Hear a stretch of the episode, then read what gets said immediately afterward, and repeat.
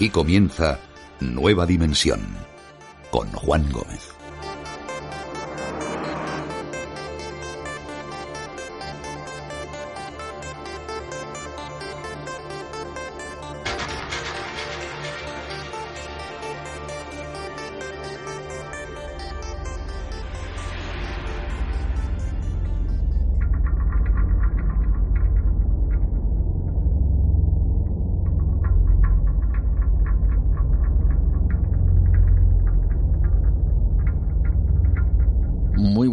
Como siempre, a todos, amigos.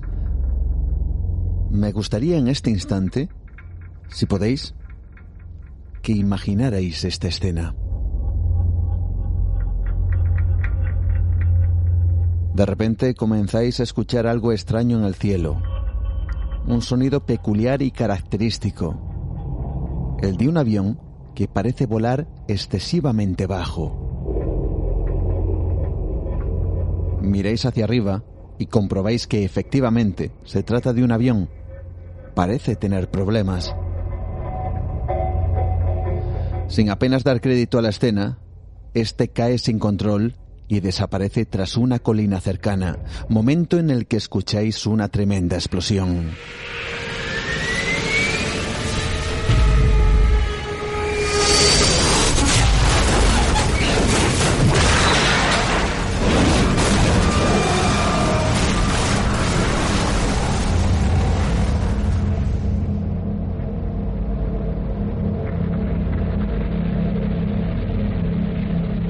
Inmediatamente os ponéis en lo peor, sabiendo que con toda probabilidad se ha producido una tremenda tragedia. Sin embargo, pasan los minutos, las horas, y nadie aparece. No se escuchan ambulancias, no se oye nada, ni recibís noticias de que efectivamente se ha producido un terrible accidente. Llamáis a los servicios de emergencia, informáis de lo sucedido, pero cuando estos llegan, no son capaces de hallar nada. No hay rastro de ningún avión accidentado. No hay huellas en el terreno, ni restos, ni cuerpos. No hay nada. Es como si eso que has visto nunca hubiera ocurrido. Sin embargo, no es una ni dos, sino decenas de llamadas las que reciben los servicios de emergencia por esta causa.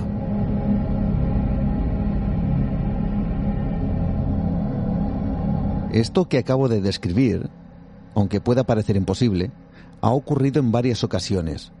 Aviones que parecen perder el control y que sufren un accidente, pero sorprendentemente, a pesar de los esfuerzos de las autoridades, no se halla absolutamente nada. Y lo más inquietante, ningún aeropuerto registra la pérdida de ningún avión. Es como si literalmente ese vuelo, ese accidente, no existiera. Y a pesar de ello, decenas de personas dicen haber sido testigos, haber visto la tragedia. ¿Cómo es posible? Quizá, amigos, estamos ante uno de los misterios aéreos más extraños de la aviación. No hablamos de aviones desaparecidos. Esto es algo aún más desconcertante. Aviones que tienen accidentes, pero ya no solo que no están registrados, sino que no se encuentra rastro alguno de ningún tipo, como si este, como decía, no se hubiera producido nunca. Es algo realmente fascinante y al mismo tiempo incomprensible. Bueno, pues atentos porque esta noche hablaremos con Iván Castro Palacios. Él es comandante, piloto comercial y ha recogido desde su posición de contacto directo con el aire casos que se llevan literalmente al asombro. Os garantizo que no os van a dejar indiferentes. Así que todos atentos a lo que llega por los aires, que es tremendamente desconcertante. Y después nos vamos a conocer uno de los secretos más ocultos de la familia real británica. Nuestro compañero Pablo Tresgallo nos habla de un príncipe, un miembro de la familia real que fue borrado incluso de las fotografías oficiales, alguien de quien no quieren hablar, alguien del que Incluso algún miembro actual de la familia declaró que era mejor que estuviese muerto.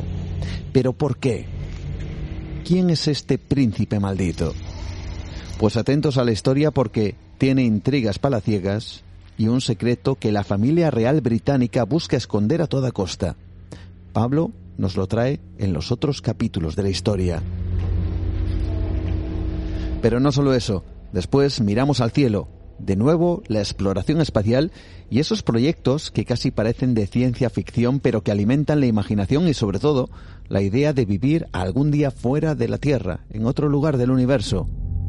Atentos porque hay un planeta enano llamado Ceres, seguro que os suena, que es el protagonista de un proyecto alucinante.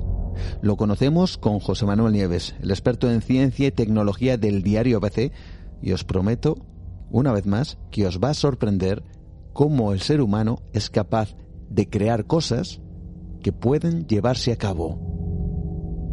Así que todos preparados, hoy más que nunca, sacamos un billete que en este caso nos lleva hacia las alturas en busca de accidentes fantasma, algo que desde luego nos deja sin palabras. Así que como siempre, comenzamos. Bienvenidos a Nueva Dimensión.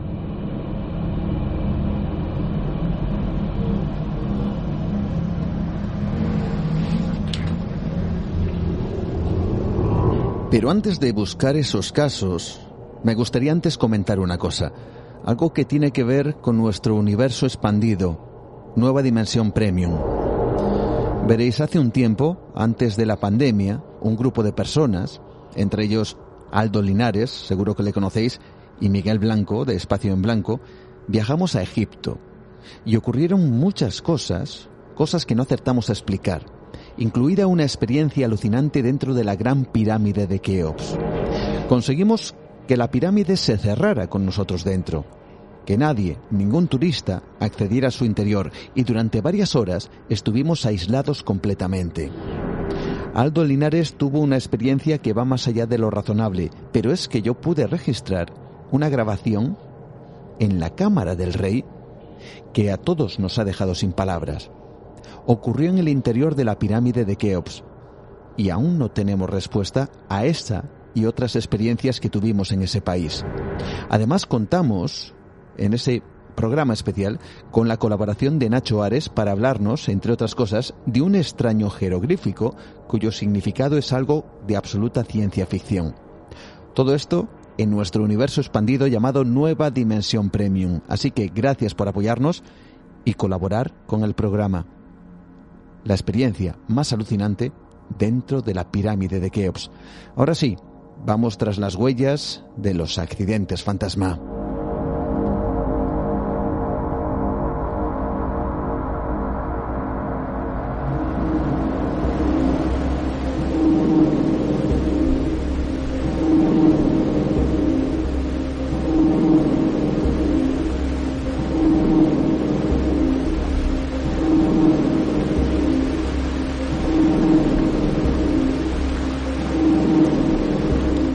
Imaginaos amigos, de repente, escuchéis un extraño ruido en el cielo.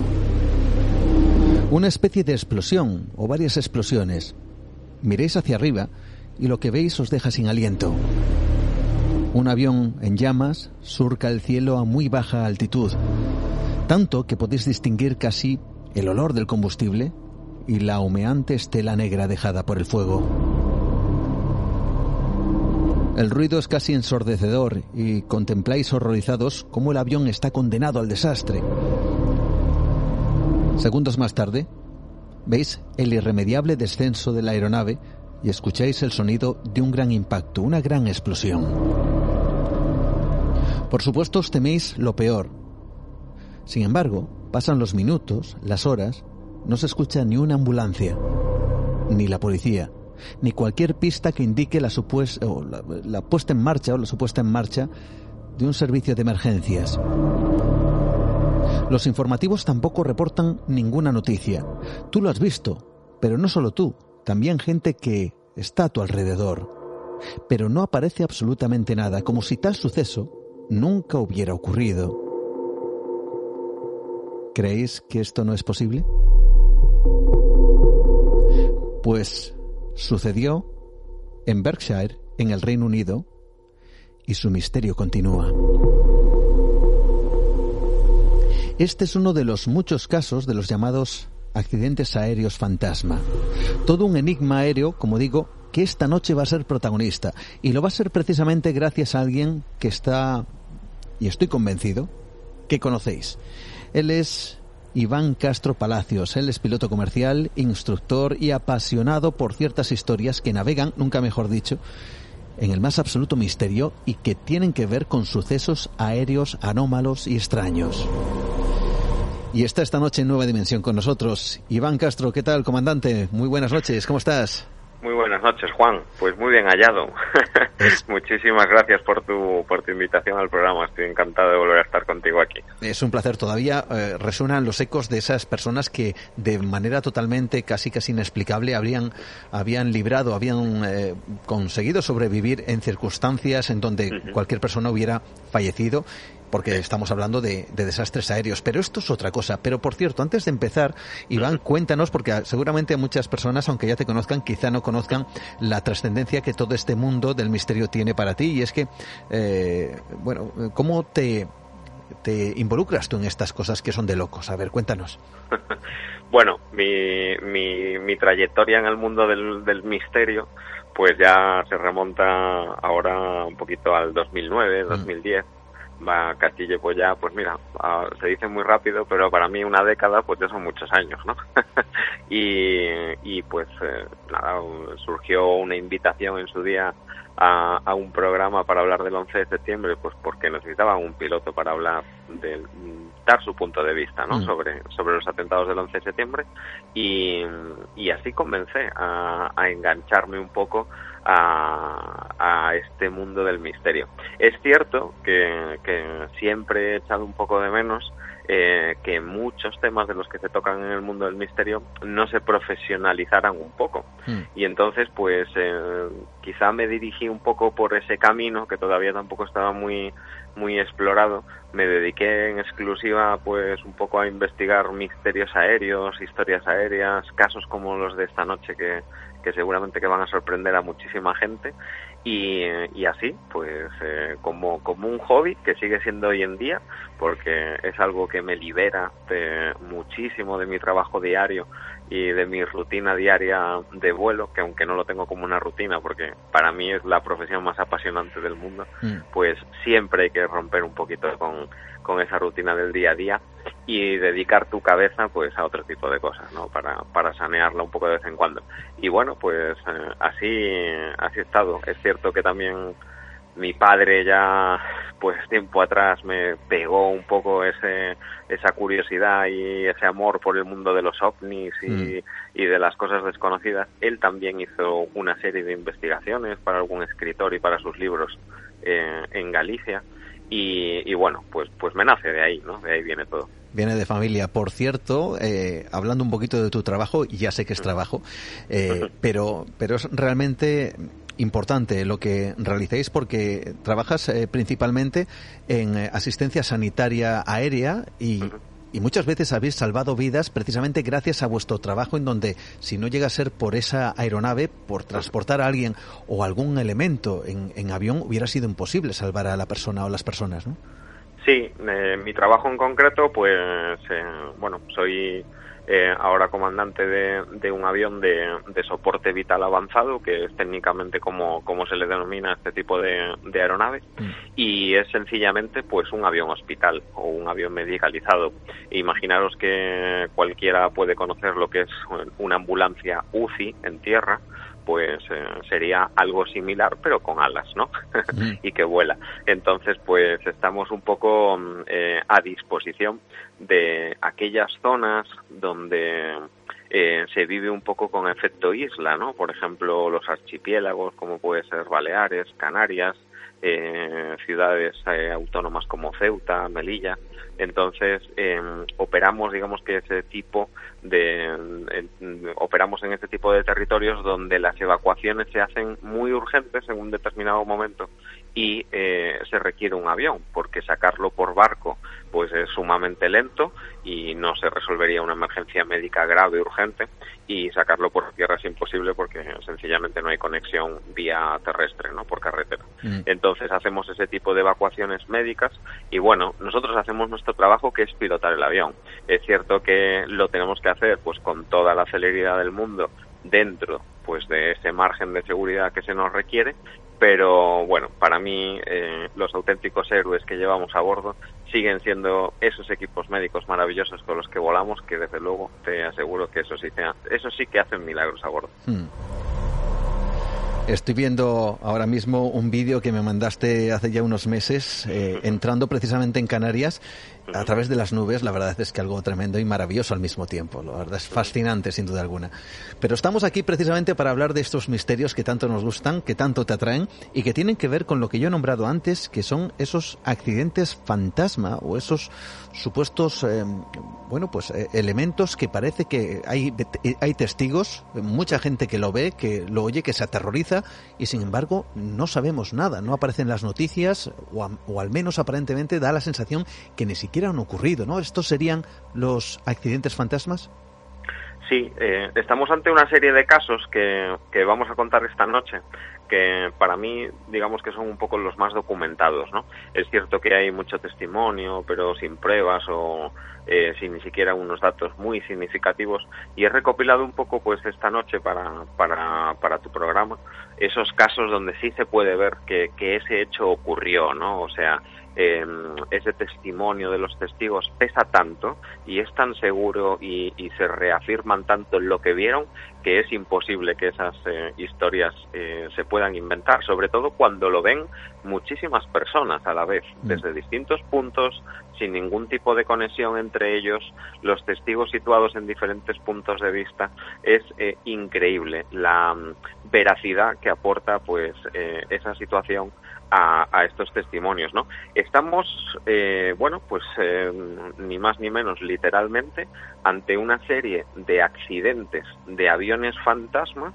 Es cierto que esos testigos eh, ven un accidente aéreo, lo huelen, lo sienten, lo notan, mm, le llegan sus vibraciones, le llegan esas imágenes que ellos ven, esos olores, ¿no? A queroseno quemado cuando se mm. estrella un avión, esos olores raros de, de cuando arde algo, pues eh, como un fuselaje de un avión cargado de combustible, ¿no? Pero, sin embargo, son fantasma. ¿Por qué? Porque ellos lo ven, ellos viven ese accidente aéreo y, sin embargo, estamos ante una situación que nunca ha ocurrido y eso pues nos, nos deja, nos choca mucho, ¿no? Mm. Entonces, eh, mm, intentando hacer un poco un análisis antes de comentar pues este tipo de, de casos, pues al final hay muchas teorías, ¿no? Hay, hay algunas teorías, por ejemplo, que hablan de esas eh, puertas eh, espaciotemporales, mm. donde, bueno, pues eh, quién sabe si nosotros vivimos en una determinada dimensión y hay mundos paralelos, realidades paralelas. No era, no es tan difícil imaginarlo, porque de hecho incluso Albert Einstein eh, llegó pues a, crear una serie de teorías sobre estos hechos que se podían dar, cómo el universo se puede eh, doblar, desdoblar, eh, y esa serie de realidades paralelas incluso se podrían dar teóricamente, ¿no? Pero todavía pues hay que hay que demostrarlas. Quizá algún elemento de esas realidades, de repente, pues eh, sin saber un poco cómo, se cruza de una realidad a otra y, y, en un determinado momento estamos viviendo un suceso que no está sucediendo dentro de nuestro mundo, de nuestra realidad, pero sin embargo está sucediendo dentro de otra realidad paralela, ¿no? Y se cruzan en algún punto eh, esos dos esos dos mundos. Eh, es cierto también que eh, hay otro tipo de investigadores que mm. mantienen una hipótesis que es, bueno, también bastante consistente y ellos afirman que existe una serie de energías en los sitios donde suceden pues eh, una serie de hechos catastróficos, de hechos dantescos, lamentables, trágicos, ¿no? ellos le llaman esa energía residual que dejan algún tipo de suceso donde la tragedia pues está presente mm. y donde hay acontecimientos como accidentes con gente fallecida, eh, catástrofes de cualquier tipo y esa energía que deja ese suceso triste, entre comillas, pues permanece en el recuerdo del lugar, ¿no? Y es un hecho que como si se estuviera eh, repitiendo, ¿no? Pues de alguna forma. Eh, sin ir más lejos, hay una serie de hechos, eh, hay alguno que he recogido, por ejemplo, en los Estados Unidos, mm. que viene bastante documentado por, por los testigos. Ahora nos remontamos a un 18 de noviembre de 1955. Eh, si viajamos en el tiempo hacia atrás, quizás sea el caso más antiguo documentado, por ejemplo, que yo he encontrado sobre este tipo de avistamientos. Ocurre en Pensilvania, ¿no? Eh, ¿Perdona? Ocurre en Pensilvania, ¿verdad? Sí, ocurre en Pensilvania, en una eh, zona muy montañosa que se llama Dark Hollow en los Estados Unidos. Y eh, bueno, pues eh, de repente em, sucede que una serie de testigos afirman que han visto un accidente aéreo, que lo que lo han visto, piensan que se ha podido accidentar pues una aeronave y se inicia una búsqueda, ¿no? Esta búsqueda la comienza un señor que se llama Dale Murphy, que era por aquel entonces el coordinador de la defensa civil del condado de Cumberland en los Estados Unidos y eh, este hombre pues eh, como, como responsable de, esa búsqueda y ese rescate pues recibe una serie de, de, comunicados que eh, hay una serie de personas que han visto un avión que es con muchos problemas volando a unos mil pies de altitud que son unos 300 metros más, más o menos y esa figura de ese avión pues desaparece detrás de una de las colinas de, de esa región y de repente se oye pues como una grandísima explosión, como si ese avión que están viendo desaparece detrás de la montaña y pues eh, impacta con el, con el terreno, ¿no? Eh, de hecho, en aquella zona, por ejemplo, en ese momento se encuentran 10 eh, miembros del gobierno colombiano. Es que precisamente ellos son los primeros que dan las voces de, de alarma sobre, sobre este hecho a las autoridades americanas, ¿no?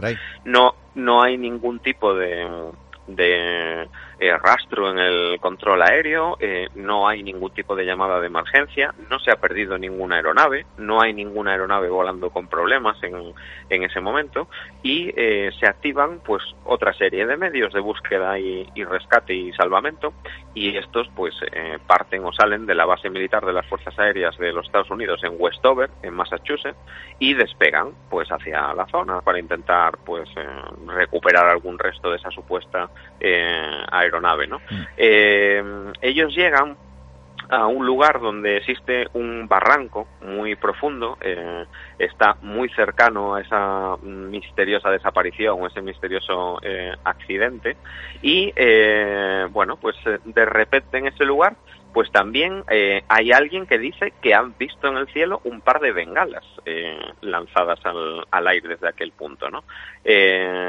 Esta búsqueda que la hace la Fuerza Aérea de los Estados Unidos en conjunto con la Patrulla Aérea Civil también de los Estados Unidos y casi un dispositivo de aproximadamente unas 300 personas a pie por, por la zona, entre bomberos, policías, etcétera, mm. eh, pues concluye sin ningún tipo de éxito. No se encuentra absolutamente ningún rastro de ese avión, no se encuentra ningún tipo de trozo de fuselaje, ninguna zona quemada, nada que huela a queroseno, ningún cuerpo, por supuesto, ningún cadáver, y, no sucede eh, nada más que ese rastreo que no llega a ninguna conclusión.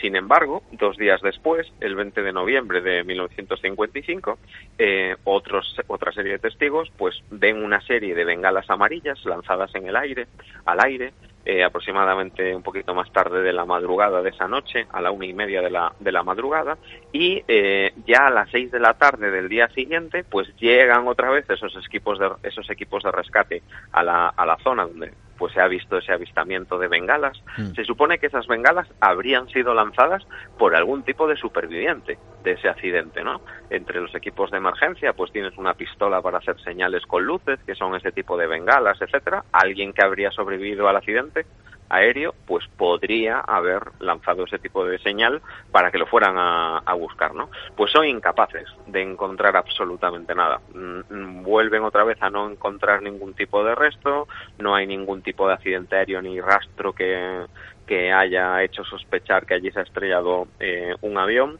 Y dos días después, el 22 de noviembre, eh, se suspenden ya definitivamente eh, pues toda tarea de búsqueda y rescate en, en aquel lugar. Eh, ese hecho queda un poco así, se convierte un poco en ese avión fantasma, mm. en, esa, en una leyenda en ese lugar, porque es algo que sucede y, y, que la gente al final pues no ha podido, lo han visto pero no lo han podido demostrar. Y un año después, en 1956, eh, pues hay eh, en una zona de Montana, en la región de Obando, eh, hay tres mujeres que dicen eh, haber visto una estela de humo procedente de un avión que va volando y que se ve eh, muy claramente incluso como desde ese avión una serie de personas eh, saltan en paracaídas mientras ese avión se está cayendo con humo por algún tipo de problema o alguna emergencia, pues es como si lo estuvieran evacuando y se están lanzando en paracaídas antes de estrellarse con el avión, ¿no?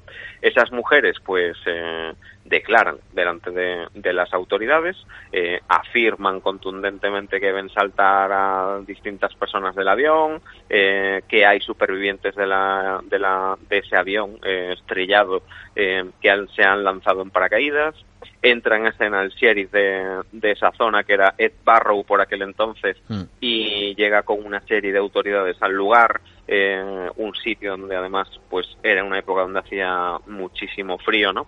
Y montan una operación de búsqueda y rescate por tierra, por aire.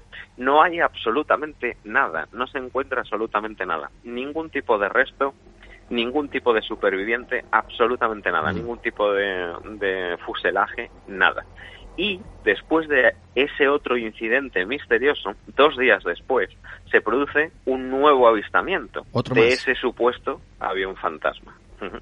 que es eh, en ese momento eh, pues eh, un chico jovencito vive cerca de allí de esa región de Obando y informa a pues a su familia y luego a la familia a las autoridades que hay una explosión cerca de una colina cerca de su casa lo ven claramente ellos ven que ha habido una explosión y eh, un avión pues se ha estrellado allí. Lo ven clarísimamente. Eh, hay una explosión enorme seguida de muchísimas eh, llamas y lo curioso, lo más sorprendente es que el, el, hecho a esa hora cuando sucede y la ubicación exacta del incendio coincidían a la perfección y, y de forma totalmente absoluta con las coordenadas de ese otro eh, avión fantasma que habían, que habían divisado esas mujeres, esas tres mujeres anteriores que he comentado antes, y que habían sido testigos presenciales de aquella aparición, de aquel misterioso avión. Al final, pues eh, en ningún momento se encuentra eh, ningún tipo de aeronave, no es ningún tipo de aeronave civil, no hay ningún tipo de aeronave militar desaparecida tampoco, eh, no hay ningún tipo de aeronave de transporte privada o pública o civil, militar que haya desaparecido, no hay ningún tipo de aviso de emergencia en vuelo a ninguna zona de control, no hay ninguna llamada de SOS, no hay ningún Mayday eh, transmitido por una posible tripulación en emergencia a bordo de, de algún avión mm. y eh, es otro hecho más que se queda así, de esa forma, eh, sin resolver. Es un accidente aéreo totalmente fantasma, ¿no? Eh, es curioso de febrero, porque eh, eh, vamos a tomar un poquito de aire, eh, porque sin duda alguna, claro, todos estos acontecimientos van muy encadenados.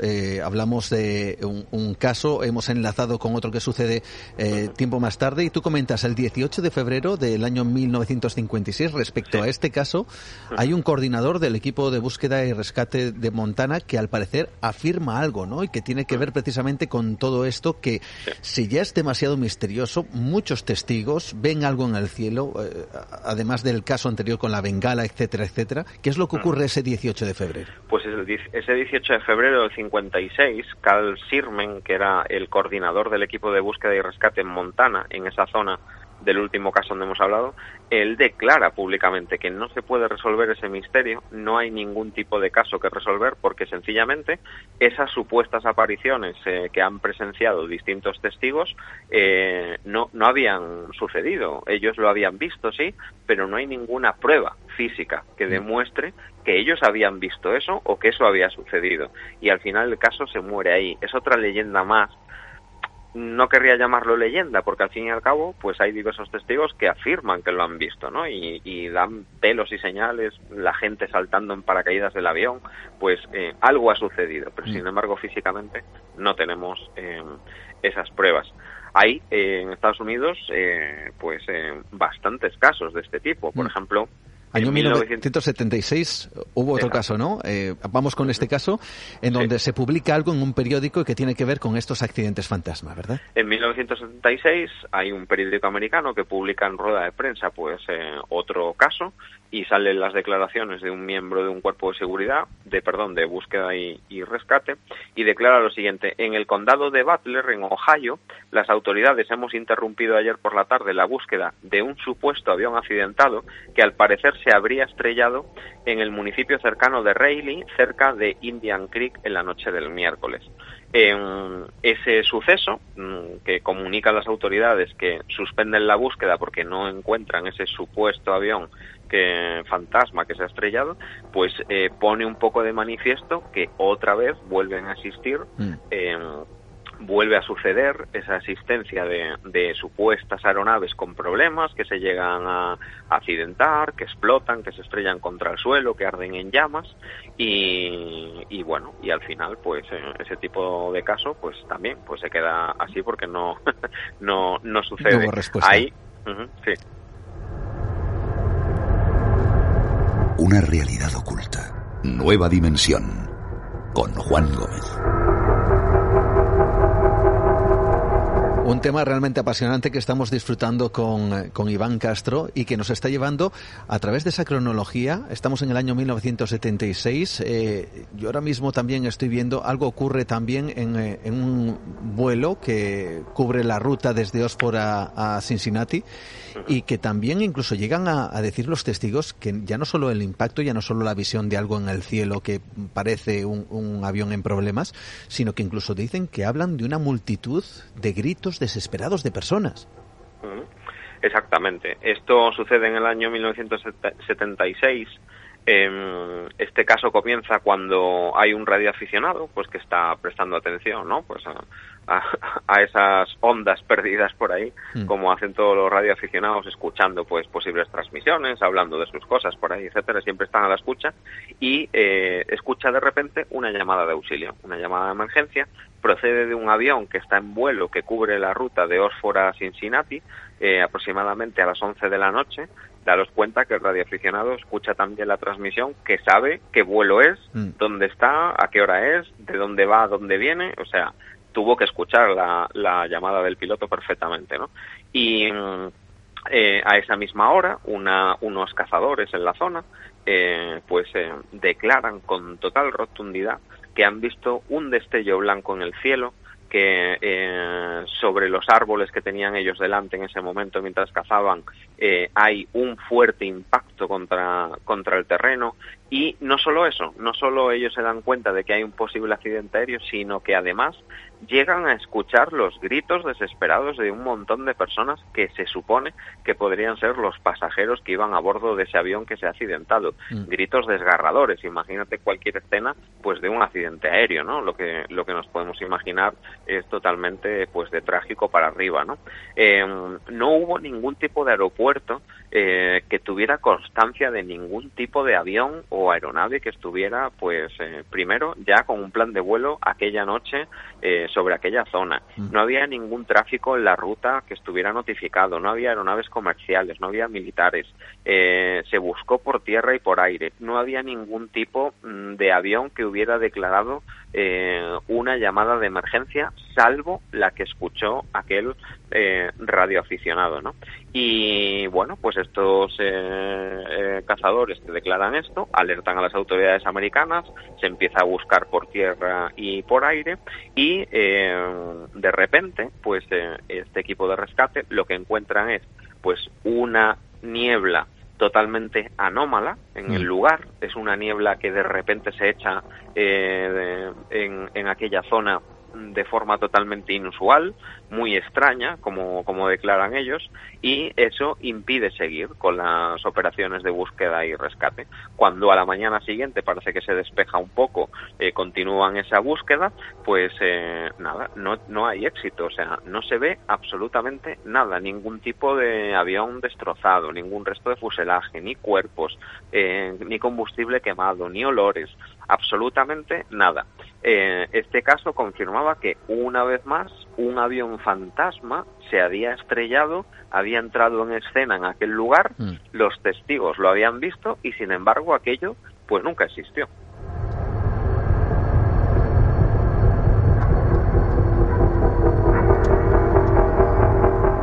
Yo creo, Iván, que nuestros oyentes entre la extrañeza de estos casos también puede recorrer incluso un cierto escalofrío por la espalda. Y puede que alguno se pregunte si esto, además de las causas que has nombrado antes, quizá tuvieran que ver con algún tipo, yo no sé si decir de, maniobra militar eh, secreta o desconocida o incluso, no sé, algún tipo de, de acuerdo, por ejemplo, que a veces sucede, hay acuerdos en donde los países permiten el acceso al espacio aéreo de manera secreta y puede que suceda algo de esto que se quiera tapar y no se quiera nombrar ¿Pudiera ser posible?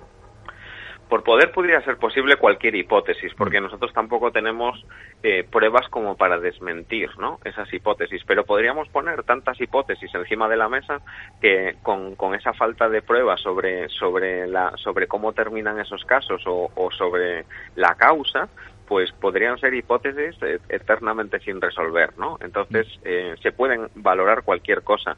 Estamos en una época eh, hoy en día, por ejemplo, estamos acostumbrados a ver multitud de aeronaves no tripuladas, ¿no? Mm. Esos famosos drones, esos eh, famosos aviones no tripulados ya de los ejércitos. Eh, hay aviones muy pequeños, hay aviones no tripulados muy grandes.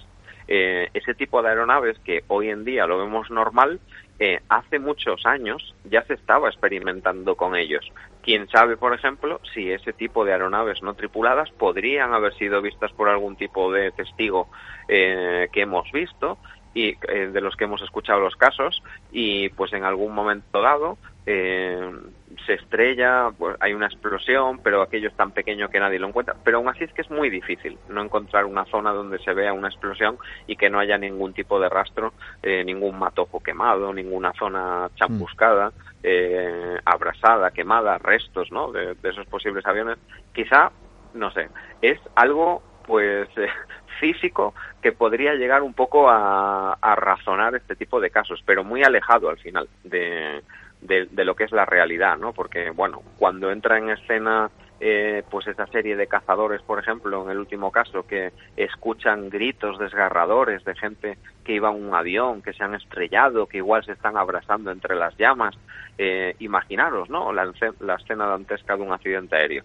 Entonces, eh, yo creo que eso ya, pues, rompe todo este tipo de mm. hipótesis, ¿no? Es algo totalmente anormal, prácticamente. Y por eso estamos hablando de ello precisamente aquí en Nueva Dimensión. Y ahora me gustaría que avanzáramos un poquito en el tiempo, porque desde luego estos no son casos aislados. Hay muchos, lo que pasa es que se van alargando a través del tiempo y ha recogido uno, año 1997, en el condado de Westbrook, en Estados Unidos. También algo sucede un 15 de enero de ese año, ¿no? Sí, nos vamos al condado de Westbrook, como tú bien dices, en Connecticut, en los Estados Unidos. Ese 15 de enero del 97, eh, eh, pues eh, es un miércoles por la mañana, y hay un avión eh, que es un avión monomotor, de un solo motor, que de repente desaparece misteriosamente eh, sobre, sobre las aguas de Long Island y eh, bueno pues eh, sale el dispositivo alguien lo ve. Ese, ese avión por supuesto es visto y es visto cómo cae al agua cómo se cae en picado y cómo se estrella no eh, se arma un dispositivo de búsqueda y rescate de la Guardia Costera, del Departamento de Protección Ambiental de aquel condado, mm. salen dos helicópteros de rescate, salen los cuerpos de bomberos de Westbrook, eh, de otros condados también, patrullas marítimas, embarcaciones privadas, bueno, se, se monta pues un dispositivo muy amplio, ¿no? Rastrean, eh, bucean, recorren y peinan más de 100 kilómetros cuadrados en, en aquella zona eh, marítima y hay pues una serie de testigos que alertan de que han visto un avión que se ha caído al agua perfectamente, que lo han visto con sus ojos, etcétera.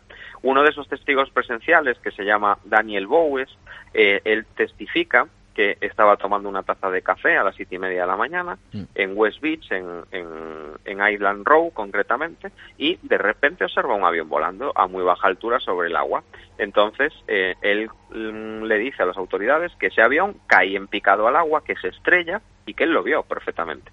Eh, igual que los demás casos que, pues, que hemos comentado anteriormente de aviones fantasma, no existe ningún tipo de reporte de ningún aeropuerto que haya perdido eh, una aeronave, de un aeroclub donde no haya llegado un avión, no hay ninguna llamada de emergencia, eh, etcétera.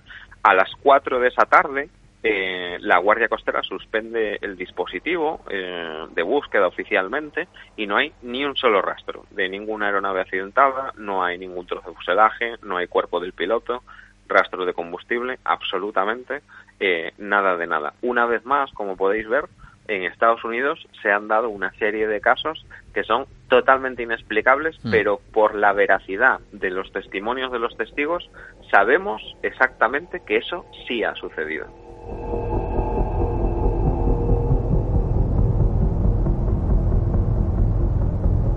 Una pregunta, Iván, que quizá, y nunca mejor dicho, está en el aire, es el hecho de que yo no sé cuántos miles y miles de vuelos puede haber en un solo día a lo largo y ancho de todo el mundo. Seguro que serán, eh, no sé si me atrevería a decir, no sé si cientos de miles, no lo sé.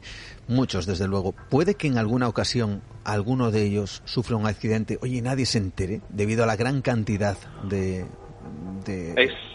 francamente difícil, sobre todo en, la, en, la, en nuestra época eh, actual, ¿no? Eh, hay, por ejemplo, las estadísticas dicen que hay en un año puede llegar a haber unos 37 millones de vuelos eh, a nivel mundial, ¿no? En una época normal, por ejemplo, antes de la pandemia, del coronavirus, etcétera, ¿no? Entonces siempre hay algún avión, eh, alguna aeronave que igual no vuela con plan de vuelo, que realmente igual no está muy controlada en la ruta que está haciendo. Es cierto que muchas veces también tenemos que hablar, pues, bueno, pues de vuelos, eh, digamos que, pues menos legales, ¿no? Mm, Como podían ser vuelos de contrabando, vuelos de narcotráfico, etcétera. Pero casi el 99% te podría decir que son aeronaves controladas si fueran vuelos de narcotráfico, vuelos de contrabando, etcétera, se podrían haber estrellado perfectamente porque son aeronaves que normalmente vuelan debajo de la traza radar, vuelan muy bajos para que la cobertura radar no les detecte, mm. pegados al terreno a velocidad, bueno, pues a una velocidad considerable y un error mínimo pues los puede llevar a, a matarse, ¿no? A estrellarse, pero aparecerían los restos del avión, los cuerpos de los pilotos y no habría ningún tipo de problema para para rastrear el lugar y al final identificar el, lugar del suceso y encontrar los, los, los restos del mm. avión. ¿no? Habría sin duda alguna una prueba física de ese accidente, pero aquí estamos hablando de otra cosa. Es como el accidente lo ven, pero de repente no hay nada. Es como si se hubiera desvanecido ese mismo suceso. Por cierto, yo comenzaba antes, eh, hablando, comentaba una fecha, 20 de octubre, año 2011, nombraba un lugar, Berkshire, que en, en el Reino Unido, y este lugar y fue escenario también de otro de, estos accidentes fantasma. Cuéntanos qué es lo que ocurrió. Pues ahora vamos de Estados Unidos a Europa, que también pasan las cosas aquí y hmm. pasan de la misma manera.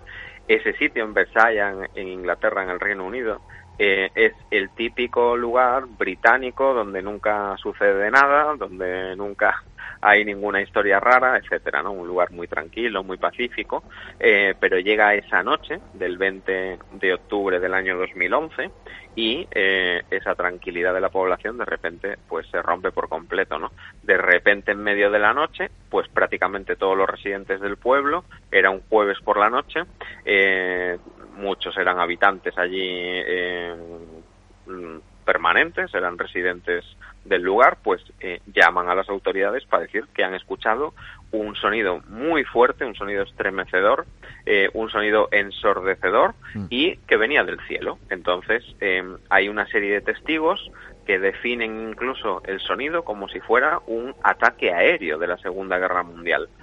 Hay que recordar que Inglaterra, el Reino Unido, fue una de las zonas más castigadas, por ejemplo, por los bombardeos nazis, ¿no? Mm. Durante la Segunda Guerra Mundial. Em, hay muchísimos testigos que afirman haber visto eh, un avión, sin embargo, nada tenía que ver con, ningún avión de la Segunda Guerra Mundial, un avión de pasajeros en un vuelo bajo, en un vuelo rasante. Hay otros que describieron el avión como más pequeño, más ligero, eh, pero en cualquier caso, a diferencia de lo que unos decían y otros no, dependiendo de la forma del avión o del tipo del modelo, todos habían visto un avión volando, el avión parecía que estaba con problemas, parecía que estaba incluso en peligro, Eh, muchos sostenían que ese avión parecía ser que estaba siendo atacado y que volaba muy bajo y eh, todos dieron eh, un detalle muy importante. Cuando empiezan a describirle los hechos a las autoridades al final dicen que incluso en el, el olor del ambiente era eh, estaba invadido totalmente por un olor muy fuerte, muy extraño, como a petróleo quemado. Eso quiere decir que es como queroseno quemado, el combustible típico de un avión de pasajeros, ¿no? Mm. Entonces eh, es muy extraño, ¿no? Que no se hubiera visto eh, ningún accidente cuando se fue a buscar. Sin embargo, todo el mundo lo vio, no solo lo vio, lo vieron, lo vieron y lo olieron incluso, ¿no? Y lo describieron pues prácticamente a la, a la perfección.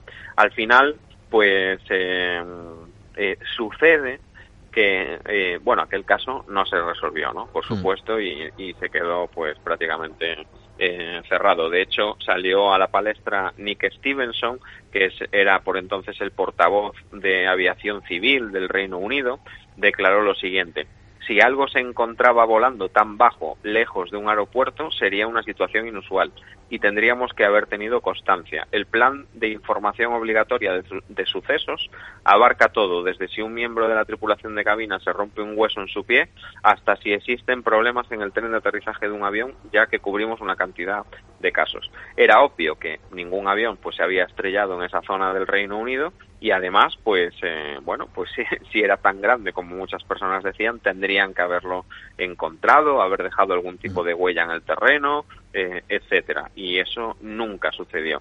Al final pues eh, tanto las eh, autoridades británicas civiles y militares no consiguieron darle ningún tipo de explicación al, al hecho y se quedaron pues como bueno una serie de explicaciones muy vagas eh, de cara a la opinión pública pero era imposible pues explicar de alguna manera racional todo lo que habían visto todo ese tipo de personas eh, eh, con esa variedad de residentes que había en el barrio o en aquella zona y, y nunca nunca se determinó mm. que, que avión podría haberse estrellado nunca se encontró nada nunca apareció ningún resto absolutamente nada. Nueva dimensión. Adéntrate en otra realidad realmente fascinantes todas estas historias que nos llevan a misterios y además eh, de los cuales no se habla habitualmente, porque eh, yo te lo he de reconocer, Iván, eh, cuando he encontrado toda esta información, toda esta gran cantidad de casos, hablando de estos accidentes fantasmas, lo primero es algo que a mí me ha sorprendido por lo, lo realmente novedoso y al mismo tiempo impactante que, que, produce esto, ¿no? Sobre todo en los testigos. Yo no me imagino esos testigos viendo aquello y al mismo tiempo que, que les digan que lo que han visto no era cierto. Algo tremendo, ¿no? Pues sí, la verdad es que sí. Eh, son situaciones también que son muy incómodas a la hora de describir, por eso también muchas veces pues no saltan a la opinión pública. Eh, si hay un testigo que ve un avión que se estrella y bueno, pues sale alguien a buscarlo, pero realmente eso al final no existe porque nadie lo ha encontrado. Muchas veces esas historias ni siquiera se filtran a la prensa o llegan a verse eh, publicadas en algún medio de comunicación. ¿no? Mm. Entonces yo creo que muchas veces ahí es donde, donde los testimonios se pierden. Afortunadamente vivimos en una era en la que Internet nos da todo al momento, nos brinda toda la información en el mismo instante y alguien que ve algo antes de decírselo a las propias autoridades ya lo ha publicado en internet con mm. pelos y señales, incluso con fotos muchas veces o vídeos, ¿no? Mm. O material audiovisual pero, pero es cierto que son casos que realmente es cierto que no son muy conocidos y uno de los casos más importantes de toda Europa mm. eh, en este sentido, por ejemplo, lo hemos vivido en España. Lo hemos vivido en España y ahora mismo vamos a, hablar, vamos a conocerle, vamos a hablar de ello con Iván Castro.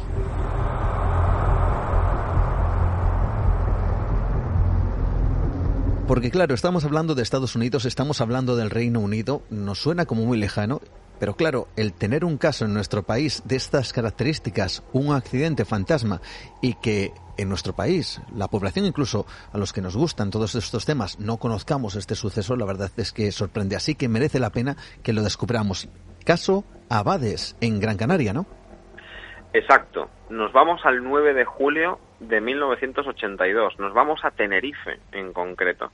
Eh, a las ocho y media de la tarde de aquel 9 de julio de 1982 en el término municipal en Tenerife de Arico eh, sucede un hecho que deja asombrada no solo a España, sino toda, toda la comunidad europea, sobre todo hablando aeronáuticamente, ¿no? Mm. Es, es un hecho tan extraño y que impactó tanto en aquel momento que es cierto que aquello sí salió a la palestra y sí se habló en todos los periódicos y en todos los medios de, de comunicación.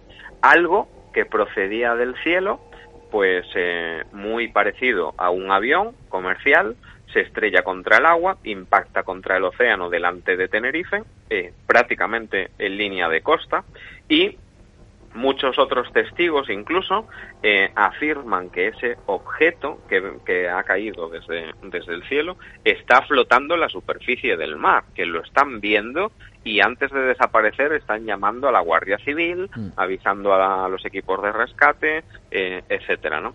Eh, incluso en un caserío en la zona de Abades, que es donde casi le da el nombre pues a este expediente, ¿no? El caso Abades, eh, hay una serie de testigos que llegan a escuchar mm, sonidos parecidos a un impacto de algún tipo de avión o de aeronave contra el mar, que se estrella contra el mar.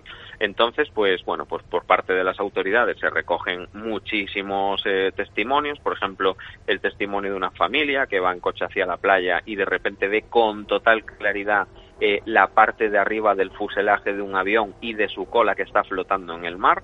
Eh, hay unos chicos en Abades también que estaban de camping que ven claramente cómo el avión se estrella contra el agua a 500 metros de distancia, o sea que no están viendo algo que esté separado de la isla a mm. kilómetros, ¿no?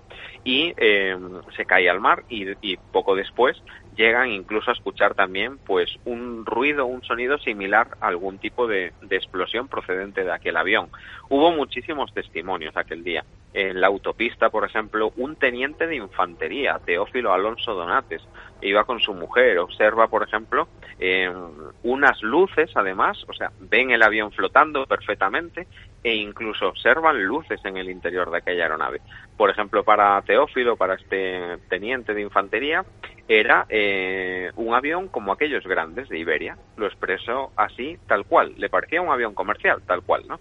Eh, hubo un conductor también en la autovía que lo vio, que le pareció que vio eh, un avión flotando en el agua, que vio parte de la cola que parecía estar hundiéndose eh, y que la parte delantera del avión también estaba eh, por el morro hundiéndose. Eh, este conductor, por ejemplo, llega incluso a ir más lejos, da hasta los colores. Tenía un color azul y tenía una raya blanca pintada en diagonal a lo largo del, del fuselaje. En resumen, se colapsan todas las centralitas de la isla de, Tenerife y esto pues claro pues se pone en conocimiento de bueno de todas las autoridades de los aeropuertos de la Guardia Civil de la Cruz Roja del Mar Protección Civil Policía Nacional los aeropuertos de Tenerife. Nadie absolutamente nadie tenía constancia de que algo o un avión o una aeronave se hubiera estrellado en el mar con un aviso previo de una llamada de emergencia. No hubo ningún aviso de amerizaje de emergencia, por ejemplo. No había ningún tipo de aeronave perdida. Nadie echaba de menos ningún tipo de, de aeronave. Eh, hubo un equipo de buzos incluso que se desplazaron al lugar. Eh, había, se llamaba, eh, había un equipo de buzos que pertenecían a ayuda de emergencia Sanaga, y hacen la inmersión en la zona donde todo el mundo ve aquellos restos flotando y que luego se hunden y no lograron pues eh, encontrar absolutamente nada. Y bueno hay zonas por ejemplo en el fondo del mar que ya son eh, por llamarlo de alguna manera parecidas ya a un pequeño abismo no o se puede caer pues por una gruta o por un pozo en el fondo marino y ya se van muy lejos los restos del fuselaje, pero siempre hay elementos que flotan en un avión, siempre, los chalecos, eh, las fundas de los asientos, eh, cosas del menaje de la cocina, papeles, documentos, maletas, el propio combustible, los aceites de los motores, todo eso flota e indica que la aeronave se estrelló allí, o, o aunque eso se esté moviendo a la superficie, que ha habido una aeronave que se ha estrellado en el agua absolutamente nada. No apareció eh, absolutamente nada. Y al final, pues, eh, bueno, eh, poco después de este caso se vivió en España también un poco eh, una de las primeras eh, desclasificaciones de expedientes OVNI ya en, la, en, los años 90 por parte del Ejército del Aire y eh, bueno muchos empezaron a rebuscar pues este caso a ver si si había algo que en algún informe estuviera plasmado dentro del Ministerio de Defensa y absolutamente nada sin embargo sí que tenemos un informe oficial de la Guardia Civil ¿Ah, sí? de la 151 comandancia de la Guardia Civil de Ofra que recogió todos los testimonios que yo acabo de contar eh, de lo que sucedió aquella tarde en la costa en Abades y eh, hubo incluso más tes- eh, testigos que llegaron a contactar contra o- eh, llegaron a contactar con otros puestos de la Guardia Civil, Mm. por ejemplo el puesto de Fasnia, eh, con el propio comandante del puesto de la Guardia Civil de aquel de aquel lugar, le dieron incluso hasta el tipo de avión que se había estrellado. Para muchos era un Boeing de la clase Boeing. Había caído al mar a un kilómetro de la costa, a 500 metros, podían diferir en algún dato poco concreto, pero lo esencial, todo el mundo había visto eh, lo mismo. Y mucha gente también se ha preguntado. Estamos, por ejemplo, ante una alucinación colectiva. Mm. Algo que nos encanta, Iván, aparte de las historias, es la pasión con las que lo cuentas, cómo se nota que te gusta todo este tema y cómo se nota que, te sirve además como esa vía de escape para, para que, Pues bueno, sí. de momento todos nos asombremos con estas cosas, ¿no? Sí, la verdad eh, es que sí. Y es eh, lo que te decía, es eh, ya es pensar si cuando nosotros vemos algo estamos todos alucinando de una forma colectiva. Mm. Y pues mira, en el caso de Abades, por ejemplo, hasta llegaron a hablar, a hablar expertos médicos, expertos psicólogos, etcétera, y es totalmente descartable. Cuando muchas personas ven lo mismo desde distintos puntos geográficos, desde diferentes zonas, desde diferentes puntos de vista, eh, se descarta por completo una alucinación colectiva, que es lo que te decía al principio Mm. del programa. Eh, hay testigos de todo tipo y desde diversos puntos geográficos y entonces eso le da muchísima eh, veracidad a, a este tipo de testimonios pues que hemos contado esta noche. Hipótesis, desde luego, para todos los- gustos. Portales dimensionales o una especie de, de visión de otro, de otro tiempo, o quién sabe si de otra dimensión, no, no lo sabemos. O lo que comentaba incluso acerca de esos, eh, quizá, eh, entramados secretos en donde pueda haber algún tipo de accidente. Pero al fin y al cabo es lo que comentas. Tiene que haber un rastro, tiene que dejar algo físico ahí, eh, independientemente de, de la procedencia, ¿no? Pero es que aquí todo se desvanece en el aire y nadie encuentra absolutamente nada, pero los testigos están ahí.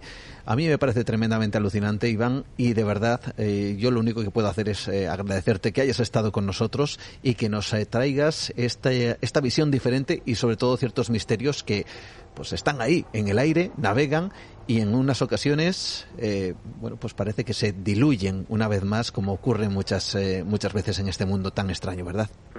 Muchísimas gracias, Juan. Todo lo contrario, te tengo que agradecer yo la invitación a tu programa y, y que me dejes compartir un ratito contigo, que me encanta estar en tu programa y contar este tipo de, de historias. Y yo creo que es bueno que, que la gente las sepa para que sepa que hay cosas que suceden aunque no, aunque no se cuenten.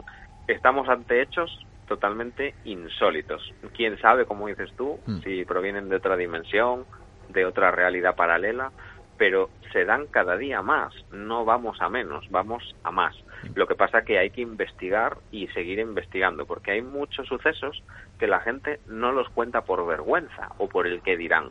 Y hay que animar a ese tipo de testigos a que lo cuenten, porque todo es posible. Para mí, después de todo lo que llevo escribiendo, contando en la radio, investigando, viendo en mi profesión, os puedo asegurar que todo es posible y todo puede suceder.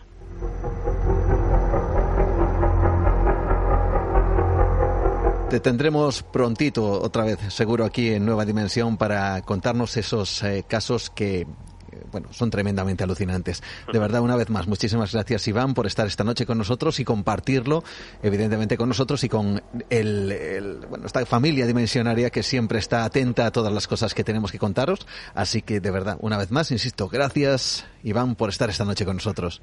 Muchas gracias, Juan. Buenas noches y es exacto, te espero muy prontito. Venga.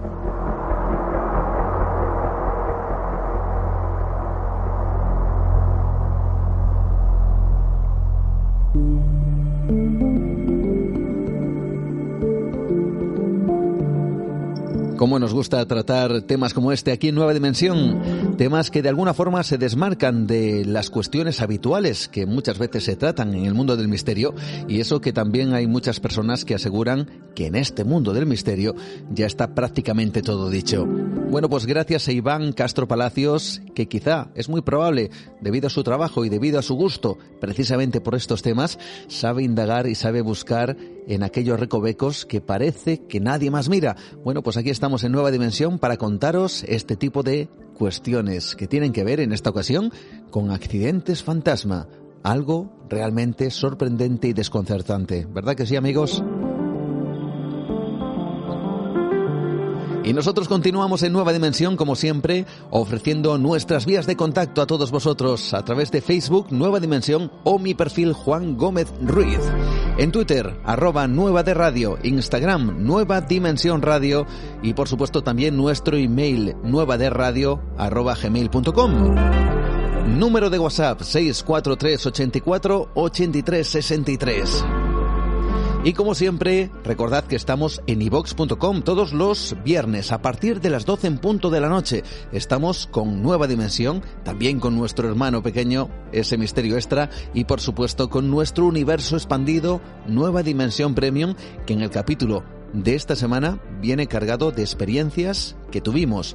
Aldo Linares, Miguel Blanco, un servidor y algunas personas más dentro de la gran pirámide de Keops además de otros misterios evidentemente y otras experiencias que tuvimos por allí que se llevan al desconcierto absoluto. Bueno, pues todo eso en nuestro universo expandido de Nueva Dimensión Premium.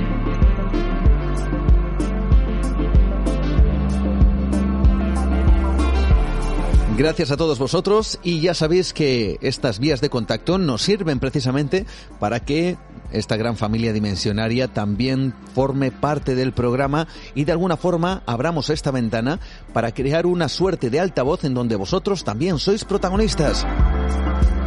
El programa de la semana pasada donde estuvimos hablando pues eh, nada más y nada menos que de un caso realmente extraordinario que nos trajo Enrique Chazarra, el investigador de Vitoria, y además que pudimos hacer algo pues extraordinario y que tiene un profundo valor y es el hecho de escuchar la voz de los testigos ante un caso que es desconcertante y por supuesto que en algunas ocasiones seguro que llegó a poner los pelos de punta. También hicimos un homenaje a esas caras de Belmez y al último custodio, a esa entrevista que pudimos realizar a Miguel Pereira, uno de los dos hijos de María Gómez Cámara. Ahora tan solo queda Diego como el custodio de las famosas caras de Belmez, independientemente de lo que cada uno quiera creer o no, de lo que cada uno piense o no acerca de este misterio, sigue siendo eso precisamente un misterio único, yo diría que en el mundo, y que ha traspasado todas las fronteras. Bueno, por supuesto, vuestros comentarios acerca del programa de la semana pasada y como siempre nos encanta esa pole, ese inicio de comentarios que comienza Emilio José Sánchez Morilla, le sigue Maika Gil Gómez que nos da las buenas noches y también le sigue Ángel Saldaña que dice, bueno, vamos a disfrutar otra madrugada más escuchando a Juan. Bueno, pues escuchando a Juan, a mí en este caso, pero también por supuesto todos los contenidos y a nuestros invitados. Anónimo que nos eh, da las buenas eh, noches desde nada más y nada menos Belmez de la Moraleda. Desde allí nos escucha y además haciendo ese programa especial dedicado a Miguel Pereira. También Bego que nos escucha desde Luxemburgo. Gracias Juan y equipo. Carlos que nos dice buen programa, un placer escuchar nuevamente a un excelente comunicador como Enrique Chazarra. Es un honor por supuesto tenerle y evidentemente no será la última vez. Destruye la máquina, es así como se llama, al menos eh, entiendo que no sea su nombre real, evidentemente, pero entendemos que es su nick en iVox. ¿Qué nos comenta? Dice, desde Milenio 3 nadie ha hecho un formato tan bueno como el vuestro y Juan es tan agradable eh, sois los mejores de la hora y del futuro. Bueno, no sé si llegaremos a, tanto, pero gracias por la comparación. Desde luego es un, honor que nos comparéis, evidentemente, y lo hacéis mucho con, Milenio 3 para bien, eh, evidentemente, y bueno, pues agradecerlo sin duda alguna. Luis Miguel de Pamplona dice, creo que los temas de este podcast son magníficos, de hecho, solo superados por el Premium. Muchas gracias por vuestro trabajo, me quedo impaciente por los del próximo viernes. Bueno, pues ya estamos aquí, en ese próximo viernes que esperabas, Luis.